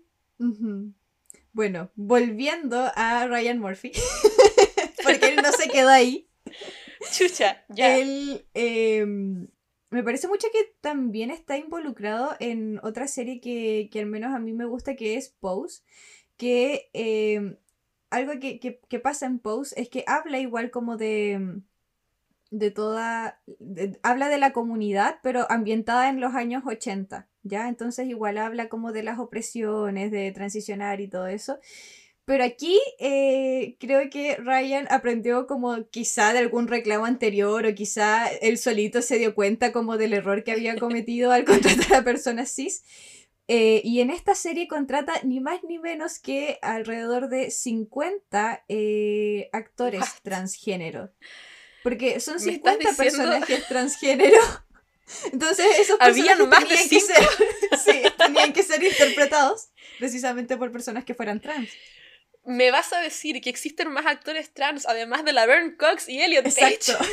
No lo puedo creer. Yo pensaba en que eran las únicas dos personas de Estados Unidos, buena, porque eso me ha hecho creer la tele. Para la y 50 actores trans después de que otras películas no nos pudieron dar ni uno, ni uno. ni uno. ¡Qué increíble! y, y, no solo eso, porque además son de color muchos de los actores, ¿o me equivoco? Sí, la mayoría. Increíble. Así que era, era sencillo, era fácil. Yo creo que Ryan Murphy había visto esos memes donde los republicanos se ríen así como de la representación forzada y dicen como, ya, y ahora van a meter una mujer trans negra. Y Ryan Murphy dijo, sí, y voy a meter 50. 50. Conozco 50. ¿Cómo te quedó el ojo? Puedo buscar 50, dijo, y la busco. Me, gustaría que esta serie tuviera más marketing, porque yo solo me enteré que Pose existía a raíz de la investigación para este episodio, y la verdad es que no sé por qué. ¿Por qué? ¿Por qué, Connie? no lo sé, eh, quizá tiene que ver con algún algoritmo de, eh, de tu Netflix, porque en, en nuestra casa el Netflix, Netflix? dice como... Yo tengo el recuerdo de haber visto Pose en Netflix. Voy a tener que buscar para corregir si fue en Netflix. Pero es que yo lo vi en la tele y mi tele no tiene cable, po. Entonces. Oh, bueno, no te puedo Sí, es de Netflix. Estoy un poquito ofendida porque siento que mis algoritmos en ese sentido son súper bizarros. Como que eh, Netflix me muestra cosas un poquito más conservadoras, a lo más realities pésimos. Pero, ¿por qué TikTok me muestra Western Gays? ¿Qué está pasando? ¿Cuál es la, la falta de comunicación acá? ya, mira, te, voy a hacer una aclaración. Pose estuvo en Netflix, que fue cuando yo la vi, ah. pero ahora eh, salió del catálogo y parece que está en Star Plus, ¿ya? Para que no haya confusiones. que ya, que ya no esté en el catálogo de Netflix. Ah, no quiero acusar a Netflix de cancelar todas las series queer de que tienen, pero... No, yo creo que... Eh, curioso. Esto, no tiene tanto que ver con eso. Yo creo que esto tiene que ver con el auge de Star Plus y que probablemente como es, estaba vinculada a FX, lo, lo, trasladaron ahí. Yo creo que tiene que ver más como con weas de. Puede ser. Pero siento que no pelearon lo suficiente, weona. Sí, you're losing me, dijo Pause. ya, pero Choose something, risk something. A eso iba, que eh, una wea chistosa así en relación a esto es que Netflix está como a nombre de, de Gabo, de mi pololo. Eh, y siempre le llegan correos como de weas gays que se van a estrenar. Y es porque yo miro tele en la casa, pues weón, yo la dejo de fondo. Entonces le llega el correo como una temporada este de viernes. Queer Eye. Sí, weón, le llegó eso como una semana antes, así como, eh, Gabito, prepárate, porque el próximo viernes se estrena Queer Eye. Vuelve de Fab Five a tu pantalla. Qué buena serie, por cierto. Buena. En este podcast somos fans de Queer Eye. Pero así con que era sencillo. Eh, Ryan Murphy diciendo así como, sí, tenían, tenían razón, era bastante fácil pillar 50, 50 personas trans en Hollywood.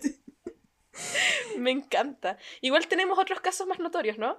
Sí, uno que yo creo que es más reciente y que eh, si bien el personaje, ni el personaje ni la actriz es problemática, sí lo es el director de esta serie. Eh, porque estábamos hablando del personaje de Jules, interpretada por Hunter Sheffer en Euphoria. Personaje que es de los personajes que están bastante bien hechos en esa serie, hay que decirlo. Por lo menos. Eh, interpretado es una, el personaje es una mujer, o sea, es una adolescente trans interpretada por una mujer trans. Eh, así que es como, bien, felicitaciones por eso. Luego nos enteramos de todo lo de Sam Levinson y es como, ya, ¿qué hacemos? ¿Qué hacemos con esto? Ay, Sí, eh, yo pienso que, miren, no vamos a entrar en la pasta de Sam Levinson ahora, eso quizás para un capítulo futuro porque es demasiado, es demasiado. Y mi salud mental este día no está como para entrar en Sam Levinson. Pero sí me gusta la representación de Hunter Schaefer. Eh, aparte que la amo, buena. Yo estoy enamorada de Hunter Schaefer. Yo solo quiero una oportunidad con él, nada más. es perfecta, buena. Eh, la otra vez vi un meme, o creo que era un TikTok que decía así como, estoy muy feliz por las mujeres trans porque ahora tienen su propio como estándar de belleza inalcanzable. Con Hunter yo creo que eso sí es muy importante decir, porque yo creo que uno ve eh, aceptación de las personas trans cuando ocurre una de dos. O cuando nos parecen muy simpaticones, muy chistosos, o cuando nos parecen muy atractivos. La gente que no nos parece muy atractiva o que no nos parece especialmente graciosa reciben una cantidad de, no sé, backlash, como de, malos comentarios, increíble buena. Que es lo que pasó también un poco con Elliot Page.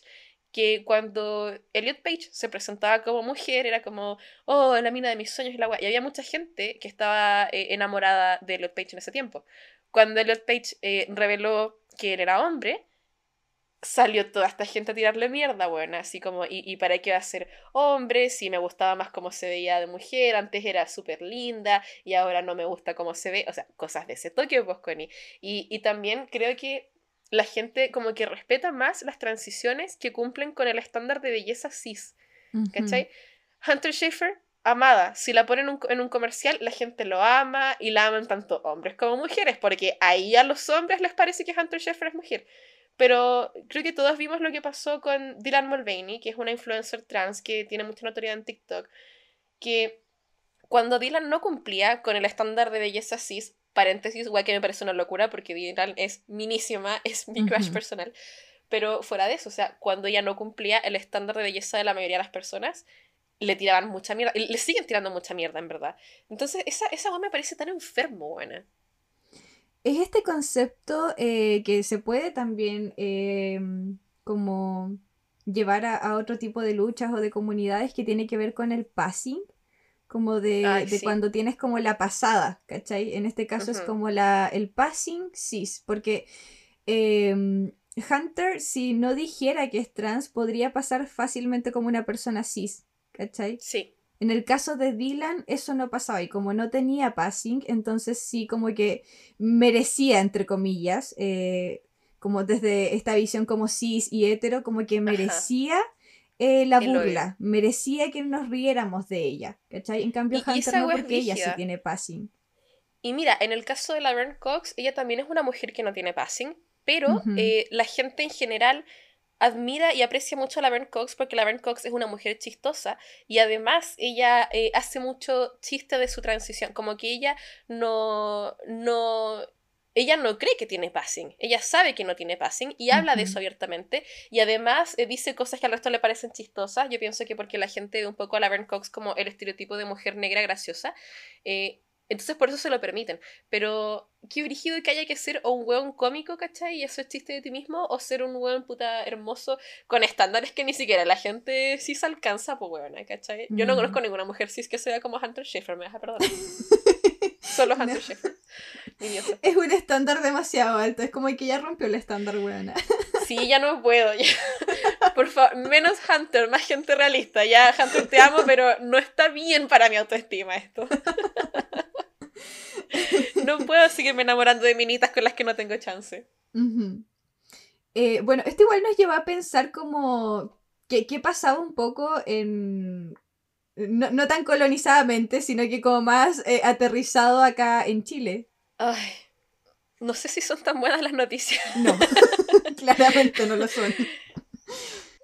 creo que ya, lo que sí podemos decir es que lo que nos encontramos es que si bien la representación en Chile es escasa y la que existe es pésima, eh, sí vemos que estamos siguiendo un avance, ¿ya? Y se puede ver que estamos siguiendo un poco la misma línea evolutiva de la representación trans que siguieron en Gringolandia.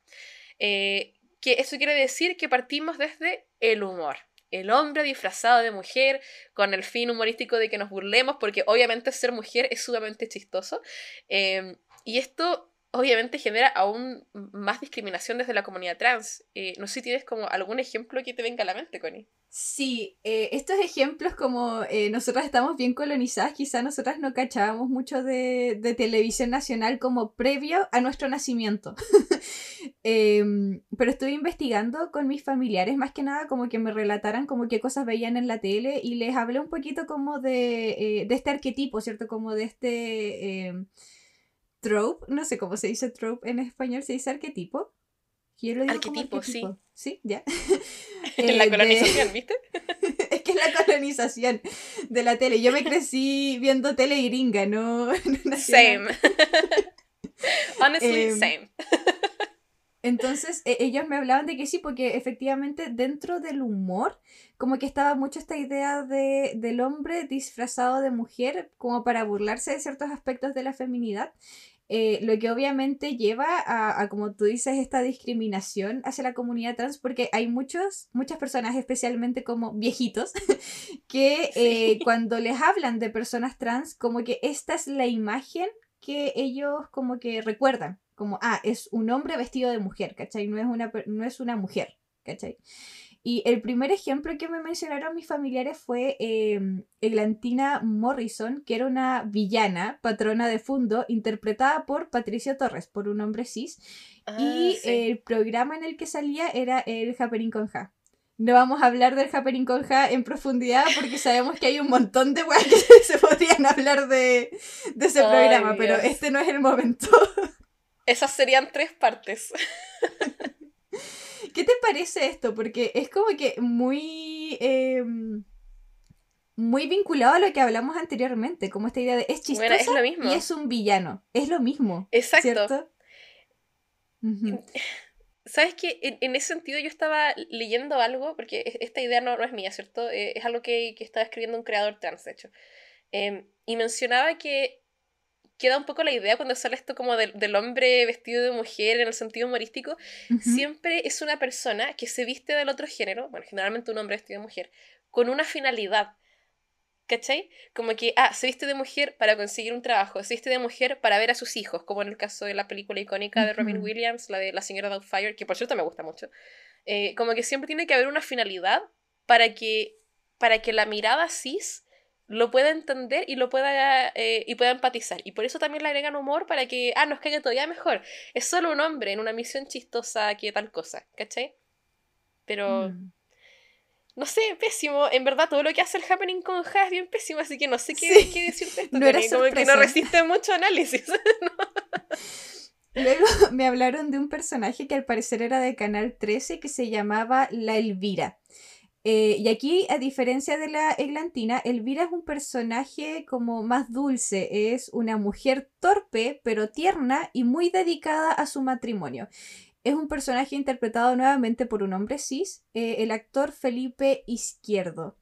Estuve viendo unos videos y, ah, mira, em, no me reí nunca, como que no, e, es un humor muy... Bueno, no lo entiendo, como que no, no entiendo cómo de que tenía que reírme, pero efectivamente, algo que me llama la atención es que es una mujer extremadamente dulce, ¿cachai? Como muy tierna. Pero tengo la duda, este personaje en la serie, ¿se supone que es una mujer trans o, o es como una mujer cis interpretada por un hombre? Es una mujer cis interpretada por, por un hombre. ya, eso me imaginé que era, porque cuando me dijiste matrimonio, ahí yo dije, no, la televisión chilena no ha llegado a tanto. y ahí yo supe que en verdad era una mujer. La Elantina Morrison igual era, se supone que era una mujer cis el personaje. Ah, también es una mujer cis. Lo que pasa es que aquí lo chistoso de, ambos personajes es, ver a un hombre vestido de mujer. Es ver a un hombre vestido de mujer, ¿cachai? Puta que somos básicos, bueno. El pic del humor en Chile, el pic, así. Ay, o sea, si vamos a hablar del pic del humor del hombre vestido de mujer, eh, hay, que, hay que mencionar, yo creo que un caso que sí es más algo que vimos los millennials cuando éramos chicos, que es el caso de la Rupertina. Esta weá donde salía, era el morandeo, ¿no? El morandeo con compañía. Sí, Morandé con o era otro programa este señor. Ya, bueno, el, el Morandé con compañía creo que era. Que la Rupertina, en definitiva, para la gente que quizás no lo vio, era un personaje de una mujer de campo, eh, interpretada por un actor que además tenía otro personaje en el Morandé que se llamaba Ruperto. Que el chiste de Ruperto es que es como un hombre alcohólico. Ya, entonces hay tantas weas malas acá. Eh, Ruperto como que se burlaba de, de, ah, del curadito simpático de la esquina, ¿cachai? Así como, riámonos de la gente con alcoholismo, jaja. La Rupertina es como la wea llevada a mil, porque era una mujer alcohólica de campo, interpretada por un hombre cis. Entonces como que habían muchas weas estereotípicas ahí bien pero No te voy a negar que a mí sí me daba risa la Rupertina cuando yo era chica, pero hoy día como persona adulta, en retrospectiva, es como, weón. Oye, pero yo tengo la duda, ¿era que era alcohólica o simplemente era tonta? Porque yo recuerdo que eh, eh, la... Que, era como tonta e inocente le hacía el trago, buena.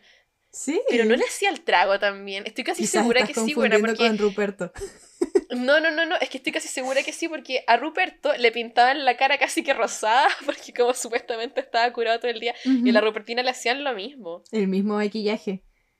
Sí. Buena pregunta. Habría que preguntarle a los chickens cómo lo recuerdan ellos. Yo, yo no la Pero recuerdo. Sí, sí es verdad. Sí es verdad que era una mujer eh, como tonta e ingenua porque era del campo. Entonces, como las mujeres del campo son así. Paréntesis, esta gente nunca conoció a una mujer de campo porque no hay gente yo soy más de campo. salvaje y empoderada así que la mujer del campo del sur de Chile. Ya desconozco, no sé, quizás el campo santillino es distinto, no lo sé. Pero el campo, es que creo que la Rupertina era sureña, pues buena. Según yo era sureña. Más encima era sureña. Esta gente nunca ha hablado con una campesina sureña. Es como la Rupertina era como la Virgen bajada del monte, cuando realmente las mujeres del campo del sur de Chile son buenas, súper empoderadas, que mandan en sus casas buenas. Lo saben hacer todo. Yo jamás me metería con una mujer del campo del sur de Chile, porque esa buena podría destruir mi vida, weón. Estás pensando como en nuestras tías, como en nuestras abuelitas, ¿cierto? Claro. Igual estoy como haciéndome esa imagen, y sí. Por supuesto. Es que me estoy pensando en mi tía del campo. Si yo, tengo familiares del campo y estoy pensando en mi tía Olga, ¿cachai? Mi tía Olga vive en el campo, en Maullín. no es para nada Rupertina, weón. Yo me pregunto qué pensará mi tía de, de que esta haya sido la representación que dieron en Santiago de la gente del sur. Impresionante. No, en realidad eh, estos tres personajes como que tienen hartas weas incorrectas, weón. Pero eh, es que. Es, pero permitieron algunos avances también. Como mm. desde, desde, o sea, mira, no, no, no avances hacia la comunidad trans, lo que creo que sí abrió puertas es que la gente conservadora de Chile, que desafortunadamente son muchos y no se acaban, no sé por qué, pero que esa gente tolerara como esto de, del ver como, no sé, siento que el ver al hombre vestido de mujer igual hizo que las abuelitas empatizaran quizás en algo. Porque eso es lo que se imagina la gente de Chile de estas cosas, ¿cachai? Yo creo que no, yo creo que lo que hace es precisamente eh, un poco en tu línea, ¿cierto? Como hacer pensar a las personas que entonces la gente trans es esto, ¿cachai? Porque ninguna de estas es representación trans, ya mm. ninguno de estos personajes. No, nada de esto. Eh, pero em, los quisimos mencionar porque es como seguir el mismo modelo gringo, es decir, claro, el primer el, hombre mujer Claro, el primer acercamiento que tenemos como a... Eh, quizás a la, a, la, a la, no conformidad de género, como a la representación no completamente cis de las cosas. Claro, a la, eso, como a la representación que no es completamente cis, que es como eh, de quizá jugar con la idea del género, es esto. Claro. Al igual como pasó con los gringos, pero al igual como pasa con los gringos. Es un juego con el género. Sí, como es un juego, entonces no se toma en serio. Entonces eh, eh, es, claro. eres un payaso, ¿cachai? Como... Entonces lo, veo, lo veo como un paso necesario en el sentido de que en retrospectiva me puedo dar cuenta de que ese es el paso que toman la mayoría de las sociedades occidentales para poder llegar después a la verdadera representación de historias de género es una lástima que sea un paso terrible, sí. Mm. Porque es como que no es gracioso, no ayuda a nadie. Aparte que suele ser burla del género opuesto, suele ser burla de las mujeres en este caso. Entonces como que en verdad es un poquito una mierda. Eh, y buscamos así como con lupa, porque eh, en el caso de, del episodio anterior, ¿cierto? En cuanto a la visibilidad lésbica, sí es cierto que quizá no buscamos tanto con lupa porque después nos mencionaron que efectivamente mm. había personajes eh, que sí tenían esta representación, que, que sí habían llevado como esta representación a teleseries. Ojo, tampoco eran protagonistas, siempre eran personajes secundarios y tampoco era tan buena la representación, pero existían más. Existían, efectivamente existían más lesbianas en Chile. Así que eh, decimos que en Chile deben haber mínimo, mínimo unas ocho lesbianas. Así que felicidades a esas ocho lesbianas. Pero y una de ellas sigue siendo Javiera Menaya. Pero en el caso de eh, la visibilidad trans, eh, estuvimos harto rato buscando y no, no pillamos mucho. mucho eh, un primer ejemplo que pillamos era en una teleserie del 2008 que se llamaba Mala Conducta y el personaje se llamaba Maripepa y Nostrosa. Eh, estuvimos viendo algunos clips la verdad ninguna de las dos miró la serie como para poder opinar. Eh, pero por lo que estábamos viendo eh, para empezar, es una mujer cis interpretando a una mujer trans y parece que ah, estaba como este elemento de humor y aparte era algo secreto y era algo con, la que, con lo que la amenazaban, así como voy a revelar tu gran secreto que antes no te llamabas eh, Maripepa, sino que inserte nombre de hombre, no me acuerdo cuál era el nombre, pero mencionan un nombre masculino, como que ese era el chiste un poco de este personaje. Y, también recubierto por este engaño, pues aquí empezamos a entrar en esa etapa de, de Gringolandia, ¿cierto? De la parte de, del engaño, de las explicaciones o de las narrativas de opresión, que creo que por lo menos en las narrativas de opresión sí tenemos un ejemplo chileno que considero que es bueno, ya más allá de las críticas que uno pueda tener de la película, que es la película Una mujer fantástica, que puede ser que muchos de ustedes la conozcan porque... Eh, tuvo reconocimiento internacional y la verdad es que yo siempre la veo mencionada cuando se habla de representación trans en el cine. Em, eh, esta película, bueno, e-, es, interpretada por fin por una mujer trans, eh, que es Daniela Vega, una gran actriz chilena, por cierto, es una mujer muy talentosa. Eh, y lo que me gusta es que logró causar mucho ruido. Yo siento que esta es la primera película y quizás la única que hemos hecho hasta el momento, por lo menos en Chile, que ha logrado hacer algo positivo por la comunidad, que de verdad tenía como todo este ruido, que, que, logró como llegar a algún lado, ¿cachai? Eh, lamentablemente la película me parece un poquito fome. me pasa igual. No, sí, sí. Puta, es que más encima, la, la cosa que más me da rabia, Connie, es que la Daniela Vega es una persona fabulosa, es pedazo de actriz. Es una mujer que de verdad tiene talento y no puedo creer que la ocupamos en esta narrativa.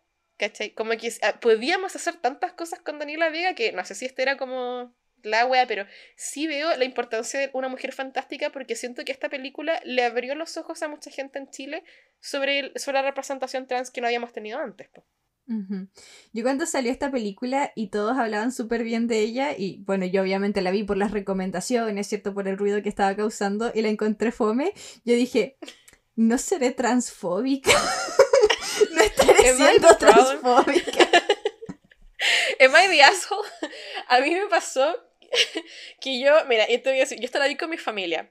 Y con mi familia todos quisimos llegar al consenso de que la película nos gustó, porque todos queríamos apoyar a Daniela Vega. Eh, sí me acuerdo que cuando la vimos, mi papá dijo, mm, no sé si la entendí mucho, ¿ah? un, poco lenta la película. Aparte de que mi papá suele no entender películas que no sean como con explosiones y de la Warner Brothers, pues entonces como que él no pudo con este nivel narrativo. Pues. Y con mi mamá estábamos como, no, buena la película. Profunda. Buena. Súper, uff. Eh, yo creo que aquí el problema es que el director que hizo esta película es un weón medio pretencioso para sus películas. Entonces, la historia de una mujer fantástica es interesante, pero es como pretenciosa, ¿no? Y mira, y te voy a decir una cosa que tampoco la estoy inventando yo, sino que la dijo una creadora trans, eh, gringa, que vio la película. Y dijo, esta película también sufre un poco de, de, que cuenta como una cosa de opresión y cosas así, pero el, el tema dijo es que la weá se llama Una mujer fantástica y eh, Daniela Vega, eh, Marina creo que se llama su personaje, uh -huh. no, no, me acuerdo bien, pero ya digamos Daniela Vega, porque no me acuerdo. Daniela Vega se supone que es la mujer fantástica, pero en ningún momento la película te cuenta por qué es fantástica. Lo único que la hace fantástica es que es una mujer trans sí. y que enfrenta opresión y cosas así. Entonces dijo, es un poco una otredad de la persona trans. ¿Cachai? Uh -huh. Como que, oh, lo fantástico es ser trans. Y, y, no es tan así, si dijo, al final las personas trans somos solo personas, entonces no es que eso nos haga fantásticos. Eh, y no nos entregan nada más, es una simple mesera que vive su día a día y que tiene que enfrentar gente de mierda todos los días, pero no sé qué es lo que la tenía que hacer fantástica. Y como que un poco, eh, ella decía, este tipo de historias evidentemente están hechas no para la comunidad, sino para la uh -huh. gente cis, para que la gente cis pueda ver a la comunidad. Y creo que tiene toda la razón del mundo, la verdad. Sí, ahora yo creo que sí fue súper necesaria para nuestra sociedad como para poder explicarle eh, sí. a ciertas personas conceptos, por ejemplo, para que entendieran al uh -huh. fin qué es una persona trans eh, y no lo confundieran uh -huh. con el concepto de travesti, por ejemplo. Yo creo que sí es una sí. película que quizá dentro de su pretensión intentó ser muy educativa y lo logró, ¿cachai? Mm. Eh, pero no, no, no, sé, no es una película, yo ni siquiera me puedo acordar cómo es que pasa en la película, siento que es de esas películas como sin historia. Es que la historia era que. Porque ya después lo busqué, porque yo me acuerdo que cuando uh -huh. empezamos a hablar de una mujer fantástica, cuando estábamos investigando para este episodio, no nos podíamos acordar de la trama. Cosa que es terrible. Solamente sabíamos que estaba Daniela Vega y que interpretaba a una mujer trans. Y no sabíamos mucho uh -huh. más de eso. Ah, y el tema de, de que. Spoiler, muere su pareja y no la dejaba. Yo recordaba eso, solo recordaba. No recordabas eso. eso. Yo no recordaba nada. Eh, lo busqué y, claro, la trama de la película es esto: es la opresión que enfrenta al personaje de Daniela. Eh, la maltratan, la insultan, la agreden física y psicológicamente durante toda la película. Y la escena final de la película, si mal no recuerdo, es como una escena de, de la Daniela Vega como yendo a bailar así. Y como que termina en esta escena como de ella en un club viéndose preciosa también y, y termina ahí. Entonces como que tampoco sé bien cuál era el mensaje que nos querían dar al final, ¿ya? Eh, siento que de verdad es una película puramente expositiva y explicativa que te dice así como, mira, esto es una persona trans. Las personas trans a veces se encuentran este tipo de situaciones que una persona cis no se encontraría en la vida cotidiana, como que le digan esto, esto y esto y que la ataquen por existir. Entonces, uh -huh. como que la película en verdad solo hace eso y que puede sonar súper burdo y en verdad es un poquito fome a la hora de verlo, en, porque el estilo del director es un poco fome. Pero si era necesario en Chile, bueno, siento que como sí. nación la necesitábamos mucho. Sí, así que muchas gracias Sebastián eh, Lelio, me parece que es su apellido, por sí, permitirnos... Eh, eh, por darnos a conocer a Daniela. Claro, sí, por permitirnos esto, pero igual yo creo que para próximas representaciones deberíamos como avanzar, como dar el siguiente paso, ¿cachai? Y no sé si dimos, no sé si dimos tanto el siguiente no, paso. No, no lo dimos. Porque después de esto, después de tener a la gran Daniela Vega en pantalla y que quizás como chilenos dijimos, wow, ahora sí viene la buena representación trans. Eh, no, nos fuimos un poquito a la mierda. Y el siguiente personaje que tuvimos, o sea, no sé si fue como el único siguiente, pero tenemos al personaje de Paquita Montiel en Gemelas, que es del 2019, eh, que es interpretada por Loreto Valenzuela. Sí, una mujer cis. no sé por qué. Eh, lo que sí, este personaje sí tenía crítica social, pero. Chucha, más allá de eso, en verdad, no sé qué. ¿Qué más nos dio eh, Paquita, bueno? Es otro personaje que, que, se centra en la opresión. Eh, sí. y, y, aquí es como que retrocedimos, weón. ¿Por qué si ya habíamos como eh, hecho el consenso de que los personajes trans para las personas trans yo quiero mucho a Loreto Valenzuela. Yo encuentro que es una mujer, además de hermosa, es como súper simpática. Pero. Sí. Sí, sí, mm. esto nunca es crítica a los actores y actrices, ¿ah? porque esto uh -huh. para mí es el problema de los directores que lo permiten, ya que obviamente los actores necesitan trabajo y si no lo hace un gran actor, lo va a hacer un actor chiquito, pero alguien va a tomar la pega, ¿cachai? Pero esto es el tema de los directores y del casting. Y yo no entiendo por qué hicimos esto después de que más encima a Mujer Fantástica le fue increíble, weón. Así, no ganó un Oscar esa película. Así mismo. ¿Quién necesita Chile, weón? ¿Quién necesita mi país? No lo entiendo. Bueno, y Chile no quiso quedarse ahí nomás con la representación pésima y cuestionable, sino que dijimos, ¿cómo podemos hacer esto todavía peor? y en la, en la novela 100 días para enamorarse, que, que vino posterior a esto, eh, nos dieron al personaje de un chico trans. Ah, ustedes dirán, qué, qué progreso, ¿ah? porque hasta acá venían puras mujeres. No, ahora tenemos un chico trans interpretado por la mujer cis, la Tere Comens.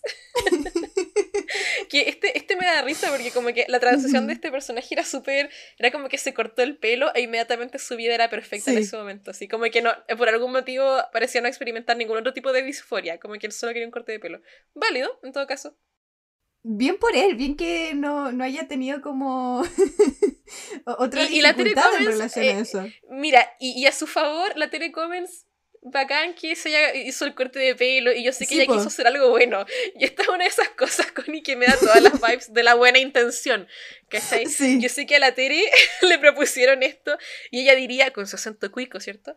Oh, qué buena idea y la wea, mandémosle y lo voy a hacer con todo y me voy a cortar el pelo y arriba la comunidad y la wea, porque más encima tenía el pelo súper largo antes de esto, entonces yo me imagino que para, para ella esto debe haber sido, it's a thing, ¿cachai? Lo vamos a hacer bien. Eh, así que nada de hate a la tele. Pero es un poquito. Es un poquito extraño este caso. Porque es tan, es tan reciente, es como el 2020 esa novela, ¿no? Me parece mucho, sí. Eh, fue como en pandemia, 100 días para enamorarse, ¿o no? era, era pandémica. Yo, yo, me acuerdo que la estaba viendo en Chile antes de viajar a Alemania. Eh, Sí. Eso. ¿Sabéis que los últimos tres ejemplos que, mencionamos son ejemplos que yo considero que sí son como positivos e, en, cierto sentido, pero están hechos como con un fin educativo y con un fin como... Eh, o sea, están hechos para las personas cis, ¿cachai? Totalmente. Eh, mm. Y yo también lo entiendo y lo aprecio porque si bien yo quisiera otras cosas para la representación trans en mi país, yo también entiendo que así como yo veo a, la sociedad y a la gente que mira novelas, sé que la gente no está lista para, para la buena representación trans. No en este momento, porque te imaginas igual el hate que le llegaría a esos actores, o sea, Ay, no sé, buena. Yo me imagino que a la ejemplo, ya le hubieran llegado comentarios de hate, bueno. Eso, eso estoy pensando, o sea, hay que pensar en, lo que pasó con Daniela Vega, por ejemplo, lo que pasa hasta ahora con Daniela Vega, ¿cachai? Con la imagen de Daniela Vega. Entonces, encuentro que colocar a alguien como Tere Comens a ser un personaje trans es como que blindas un poco, como que sabes que Tere Comens está un poco blindada en ese sentido, como que no, no van a cuestionar su identidad, ¿cachai? Como que no Va, Hay varias cosas que no le van a pasar a ella por ser Tere Comens, lo mismo que con Loreto Valenzuela. Como Loreto Valenzuela ya es una actriz muy reconocida en Chile, hay un montón de cosas que a ella no le van a pasar, que sí le podrían pasar si colocas a un actor menos conocido y que además es trans, ¿cachai? Sí, entonces yo creo que la, conclusión de, esto es que yo siento que, que, la representación en Chile sí va siguiendo como los pasos lógicos que, que va permitiendo como el, nivel de tolerancia a la sociedad también con esos temas. Entonces, como que sí veo que vamos avanzando, parece poquito y es como bien escueta en verdad la representación, pero dentro de todo sigue la línea que tiene que seguir. Y, sé que va a ir mejorando en el tiempo. Y eso, y como que también comprendo que no podemos poner a las personas trans en este momento a hacer esos papeles. Además, que en todo caso han sido roles súper pésimos. Sí, igual eran personajes pésimos, pero yo no quiero sé una cosa. No sé si la comunidad los quería. Acotar algo ahí. Que en realidad debería ser decisión de las personas trans, porque estoy segura que ni siquiera se los han ofrecido, ¿cachai? Pero debería ser su 100%. 100%. Y, y ¿sabes qué? Yo creo que si alguien lo ofreciera, alguien de la comunidad querría tomar uno de esos roles. ¿Cierto? ¿cachai? Porque yo sé que hay alguien que debe querer representar a la comunidad. Sé que los actores existen, sé que los tenemos en Chile, porque también tenemos actores no binarios a quienes los ponen a hacer siempre roles binarios que los hacen como representar. Por ejemplo, eh, se me olvidó el nombre de este actor, eh, el Seba Ayala, el Sebastián Ayala, que interpreta a Michael en, en ay, El reemplazante, que por cierto es mi serie chilena favorita. Eh, Sebastián Ayala es no binario y, y él representa muchas cosas, como que él siempre habla de, cosas relacionadas a, la no conformidad de género, él se muestra en sus redes sociales de esa manera. ¿Por qué no podemos poner actores como Sebastián Ayala, que públicamente se presentan así, a interpretar ese tipo de personajes también en la pantalla? ¿Cachai? No sé, de repente flojera de, la gente, weón. Sí. no tener ganas es eso, yo pienso que Mm. igual muchos directores chilenos no quieren tener que, que lidiar con el hate que les va a llegar después por redes sociales, bueno. Sí, sí, de- es como, yo creo que es un poquito de todo, ¿cachai? Es como... Sí, Falta de valentía, entonces, es falta de valentía. lo odio, pero lo entiendo.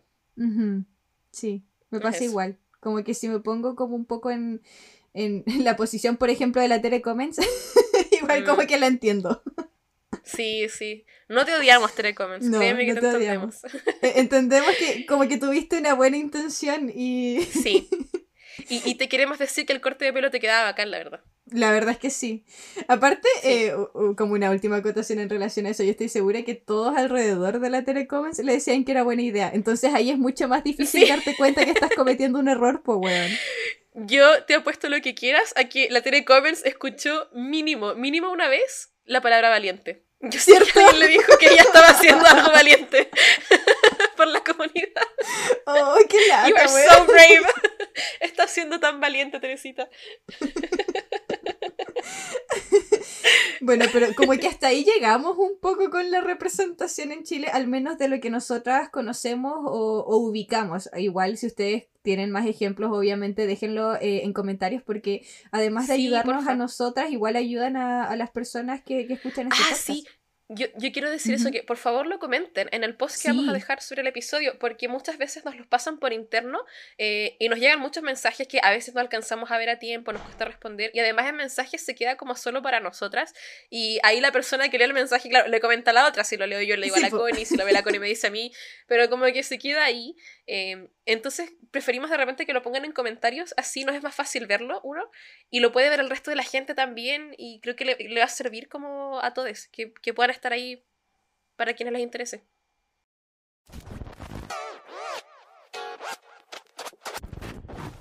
Bueno, Chopi, quizá como para ir cerrando, porque este episodio eh, creo que va a quedar bastante largo, em, podríamos ir diciendo como sí. nuestras últimas apreciaciones, nuestros comentarios, quizá como qué es lo que deseamos, por ejemplo, eh, para la representación trans en los medios.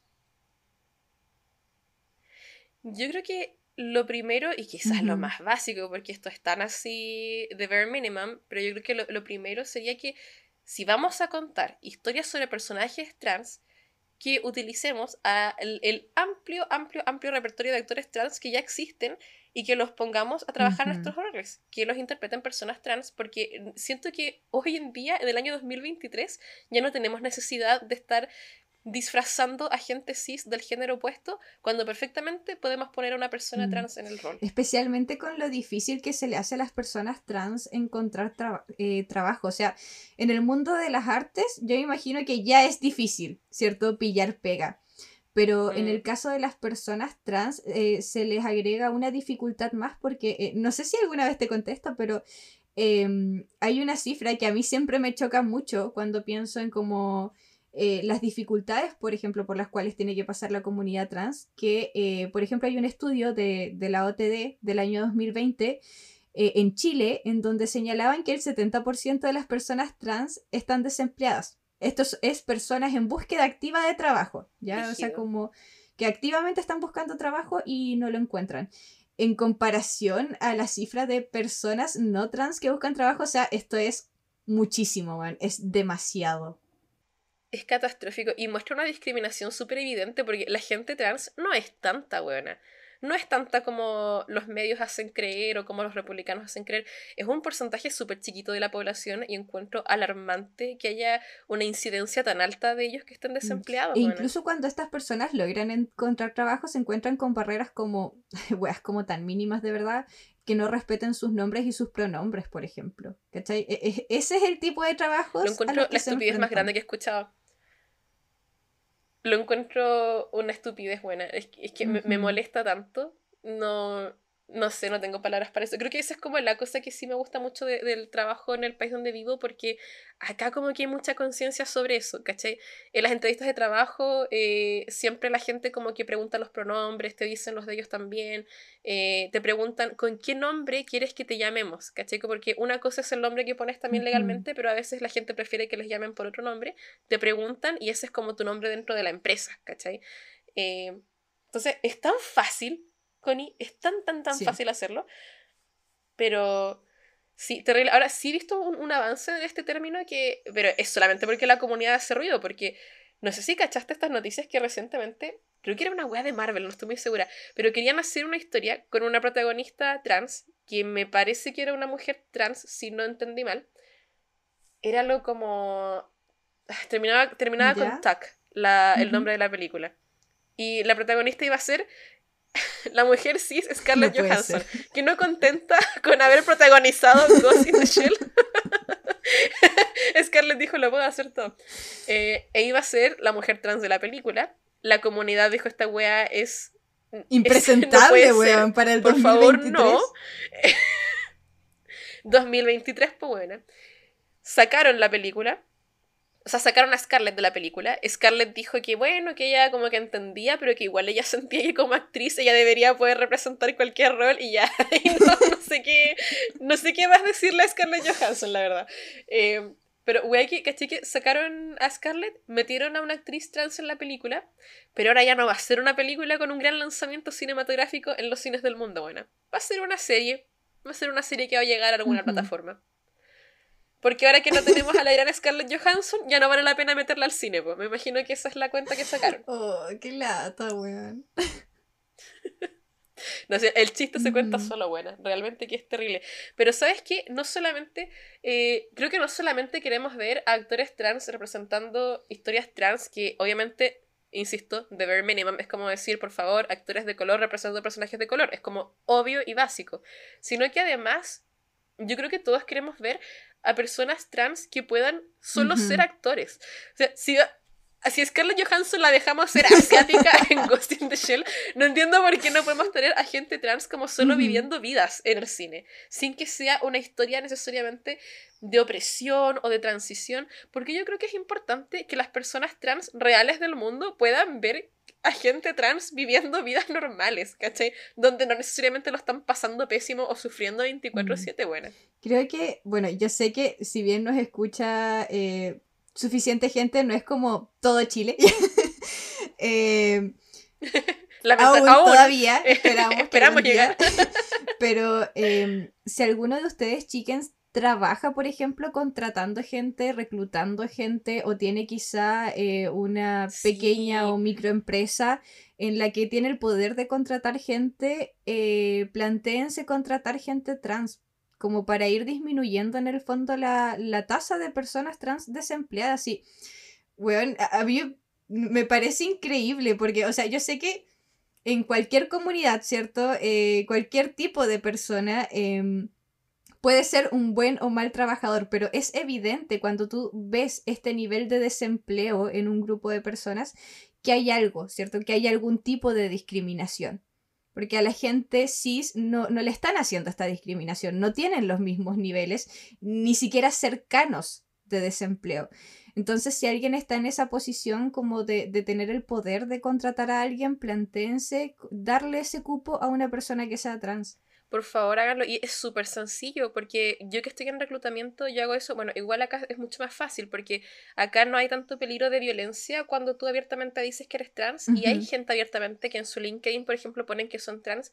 Y yo siempre le doy prioridad a las aplicaciones que vienen de la comunidad LGBTQ, porque son comunidades que acá igual expresan más desempleo a pesar de ser comunidades más aceptadas, ¿cachai? Entonces, como que si uno hace e, e intenta hacer la búsqueda, por esos trabajadores los van a encontrar inmediatamente. Es gente que está activamente buscando trabajo, no es difícil y no sé, para mí este nivel de, desempleo que tú mencionas, Connie, no puede ser otra cosa que discriminación por parte de la gente haciendo las contrataciones, porque no hay otra explicación buena. Es imposible. así que ese es nuestro mensaje final. Si conocen a alguien que haga, que haga reclutamiento o ustedes hacen reclutamiento, como instruirse un poco más en el tema, por ejemplo, en este tipo de discriminaciones, aprender un poco del tema y luego llevar esos conocimientos eh, a la práctica. Contratar a personas que, sean discriminadas por, por, ya sea porque sean trans o quizá por algún otro tipo de discriminación. Si, si se llevan algo de este episodio, ojalá que sea eso, porque siento que no basta con que, que la sociedad se pegue estas tremendas películas que ganan Oscar, donde contamos la historia trans, pero después no estamos dándole, o sea, si ni esos grandes actores de Hollywood después consiguen trabajo, no me imagino lo que debe ser para las personas que no son grandes actores de Hollywood y que son de la comunidad trans. O sea, no estamos ayudando a nadie de manera concreta, ¿cachai? Así que eso, de ver mínimo, no es difícil. Ya, entonces, ¿te parece si vamos dejando el episodio hasta acá? Me em, parece. Antes de finalizar, nuevamente recordarles que nos vamos de vacaciones de invierno, así que em, recuerden seguirnos en nuestras redes sociales como Instagram y TikTok, en donde les vamos a estar comentando como qué es lo que vamos a hacer, cuándo volvemos, con qué episodio volvemos y todo ese tipo de cosas. Así que nos buscan siempre como eh, Mi Vida en Series. Y también si nos quieren seguir personalmente para saber en qué va a estar cada una durante este mini, no sé si quiero decirle hiatus para que la gente no Son vacaciones, son vacaciones de invierno. Chiquititas, pequeñitas. son vacacioncitas chiquititas súper planificadas ya. Así que nadie se asuste. Pero por si quieren ver en qué vamos a estar, nos pueden seguir en nuestras cuentas individuales. Además, recuerden seguirnos acá en Spotify, en YouTube también, porque estamos intentando llegar eh, a los mil suscriptores en YouTube, que estamos muy cerca, para que podamos dejar de ser parte de la estadística de desempleo de Chile ya.